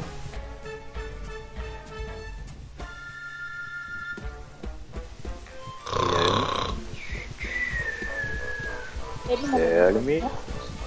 Guilherme. Opa, mal, desculpa, eu tinha mutado aqui. É, então. É, Ele tá falando lá, ele deve estar tá falando há tempo. Não, que não sei o que, não sei o que, não sei o que. Ih, gente. Não, pior que não, eu só, eu só falei algumas palavras. Mas enfim, é realmente a melhor época para ser nerd agora, né? Que a gente tem um acesso muito fácil, a muita informação, a muita coisa. Eu lembro, Fábio, que a gente foi no, no shopping, né? E a gente entrou na, nessas lojas de roupas aí tradicionais. E, pô, meu, o que você vê de roupa hoje, de acessório, de tudo, é incrível.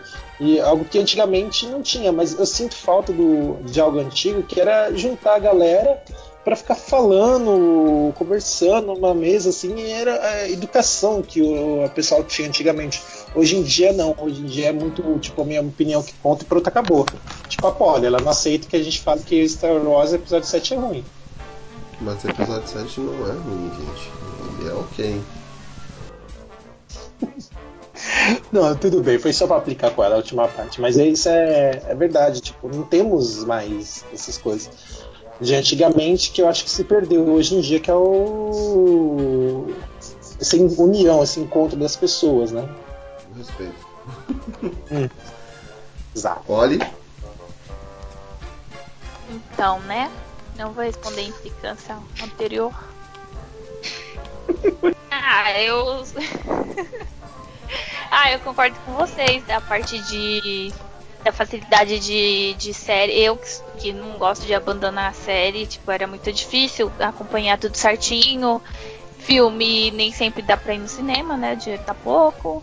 É, quantas roupas, tipo, gente, por favor, não comprem roupas iguais, assim, queiram sair juntos depois, assim, dos 12 anos, não é legal, tá?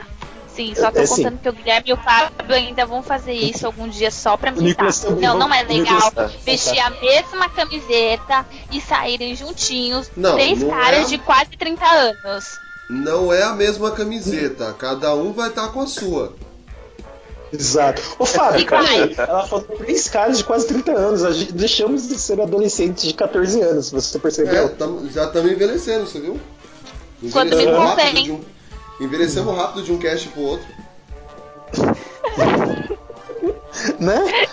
Então, a única coisa que, tipo, me incomoda da parte de comprar na internet é que o, é o frete. Que às vezes o valor que eu pago no frete não. Isso não tem muito a ver com cash, mas, tipo, às vezes o que eu. Às vezes tá alguma coisa na promoção e eu vou pagar com o, a taxa e isso, tipo, dá mais metade do valor do meu produto. Mas isso é no Brasil, né? Então. Mas aí ah, é uma consequência da facilidade de não ter que sair de casa e comprar coisa. E aí também agora essa parte de, de comunicação, assim, de conhecer o Will, por exemplo, e também no âmbito familiar. Minha, a família do meu pai tá toda no Nordeste e assim, eu só a gente voltou a se reencontrar de, de comunicar todo dia foi pelo Facebook e hoje o WhatsApp. E, então estreitou os laços, da mesma forma que separa, estreita. Então isso vai dar pra pessoa saber dosar também. Porque tem gente que se isola, fica. Conheço gente que já fica horas mesmo, assim, tipo, 24 horas jogando videogame. Mas assim, não é porque tá jogando com um colega, não, não, não tem amigo. Tipo, assim, se isola, em vez de aproveitar isso e conhecer novas pessoas, ela, ela, acaba se isolando. Então tem que saber um, tem que saber dosar um pouco isso, porque adoece até. Uhum. Olha, filosofando Viu? sobre a vida. Apólio de é... Carvalho. Apólio de Carvalho. Nossa. Que coração bosta. Mas tudo bem. É, sobre agora, é, um recadinho pra vocês aí. Aproveitem enquanto, é, enquanto vocês têm aí que essa oportunidade de ter a, o consumo mais fácil, né? Apesar que eu já eu consegui pegar uma fase boa ainda que eu, eu não sofri tanto assim como nossos queridos anciões aí. Mas eu eu consegui pegar uma parte boa e vocês estão numa parte melhor ainda, que é o muito mais fácil, tem muito mais é, modo de entrar e facilidade e tudo mais. E que nem a, o Guilherme comentou e tudo mais, acho que o que falta mesmo pra, pra nós do que dá saudade mesmo é a questão de roda de amigos mesmo. É, que eu falei, tirando a parte que do, do RG que eu tinha dos meus amigos, que era o único contato que eu tinha do, de nerd, assim, entre amigos. Hoje a gente não tem nada pessoalmente, né? Hoje a gente tem é, via WhatsApp, via Skype, via Facebook e tudo mais. E isso, querendo não, dá uma saudadezinha. Então, quem tiver amigos pertos aí, então aproveita e não deixe a, a amizade morrer pela internet, tá? Antes da internet, o contato humano é muito mais importante. Ah, só fazer um adendo aí Oh, no que que você falou. Aproveitem essa facilidade da internet, de usar a internet. Quando se eles cancelarem a internet limitada, a gente vai se fuder de novo, tá? Não igualmente, mas a gente vai pagar horrores pra ter internet em casa. Eu quis fazer essa declaração política. Pode apagar depois. É, bom, então também vou fazer minhas considerações, fazer meu encerra- encerramento aqui. É, concordo com tudo que disseram, acho que hoje tá tudo mais fácil pra gente, tanto é que gera muitos ó, é, não pensadores, gera- a internet por si só, além de ser uma coisa boa, ela também gera muitos opinadores de pessoas com opiniões vazias em base do que lê por aí. Mas isso é assunto para um outro cast, só estou dizendo que assim, o mundo ficou melhor e ao mesmo tempo um pouco mais chato com a internet. E a gente hoje tem as facilidades que no, no decorrer da, da nossa juven, é, infância, adolescência não, não tinha, né? Então a internet veio para ficar até as, as máquinas invadirem e dominarem a Terra, a internet está aí por enquanto. Então vamos aproveitá-las. Hoje também temos o nosso site justamente por causa do, do advento da internet. Hoje nós somos formadores de opiniões por causa do advento da internet. Então é isso aí. E queria agradecer aí a presença do, dos velhões, do Nicolas aí, seja bem-vindo. Sempre que quiser participar do nosso podcast, as portas estão sempre abertas. O Guilherme também, que a filha dele logo logo nasce aí.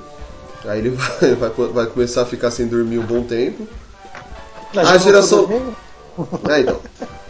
A geração leite com pera, que. Né, a Polly que tá estressada pra variar. O Will que. Eu não tô estressada. Ah, tá, a Polly que tá normal no estresse dela.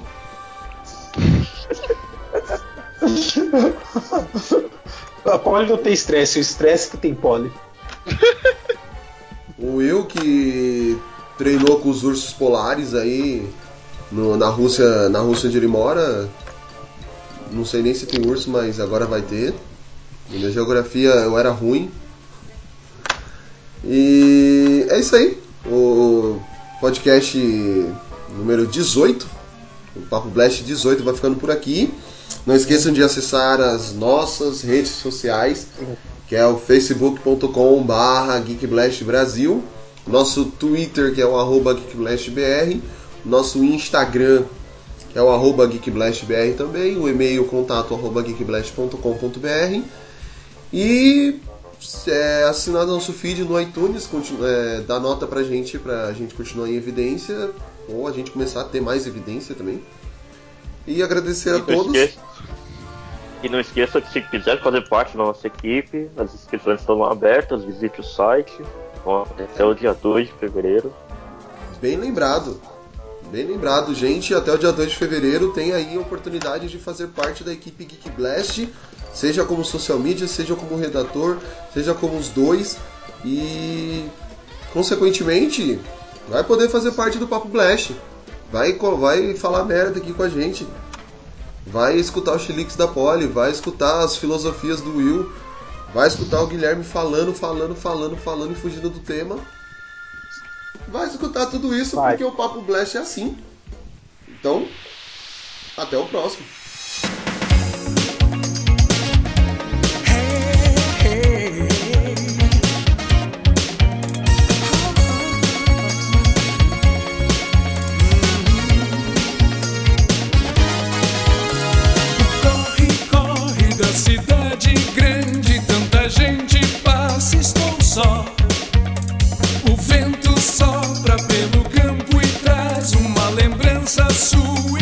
Só.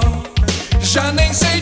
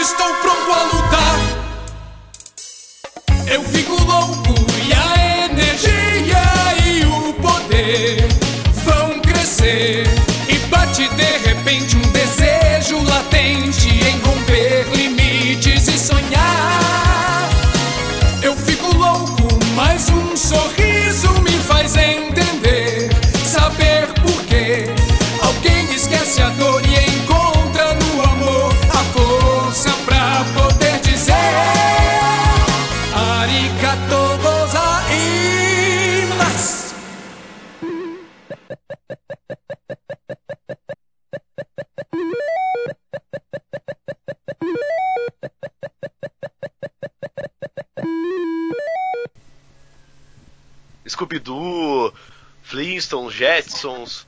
é, Mudamos os de, de incríveis. tema, é isso? Não, ainda estamos falando de como era ser nerd. Aqui eles estão querendo falar dos desenhos que passavam. Não, é porque nós estávamos falando de HQ. E aí você falou assim, ah, conclui aí pra gente mudar de tema. Então eles já É, introduziram o tema. É isso que eu tô perguntando. Ah, não, não mudei ainda. De, não mudamos nem tema nenhum. Eles que já estão aí. Na verdade, tá um diálogo entre o, o Guilherme e tá no o, e o outro que eu vou, eu vou cortar tudo depois. Então relaxa, pode ir falando à vontade. Não, mas então, Na hora que eu ver que Posso- vocês estão fugindo. ó, Na hora que eu estiver editando, que eu ver que vocês estão fugindo do tema, eu vou cortar. Não, de boa. Deixa eu perguntar uma coisa aí. É, qual que é o seu próximo tema, Fabão? Eu ia falar de. Mas vocês falaram uma coisa interessante que é os desenhos da. Da. Da. Da Hanna-Barbera. Ana Barbeira. É, eu ia falar, tipo, aproveitar Thundercats, é, He-Man, puxar esses desenhos também das antigas. Uhum. Thunder. Nossa, Thunder, verdade. Thundercats. E eu errei o jeito de falar? Oh! Thundercats, He-Man, é, Speed Racer, a- tinha aquele lá, o Homem Fluido, o Homem Molo lá, esqueci. É, os Tinha o incríveis. Space, Go, é, Space Ghost. Os impossíveis. Os impossíveis. É, é, os impossíveis. Os impossíveis. Gente, Posso os falar meus uma coisa? desenhos preferidos era. Fala, Fábio. Eu acho que a gente devia pegar é, todos esses. é, acho que a gente devia fazer um podcast só da Hanna-Barbera. Só, pra, só rapidinho, São Paulo campeão, hein, gente? Uhul! É, bom, voltando ao cast.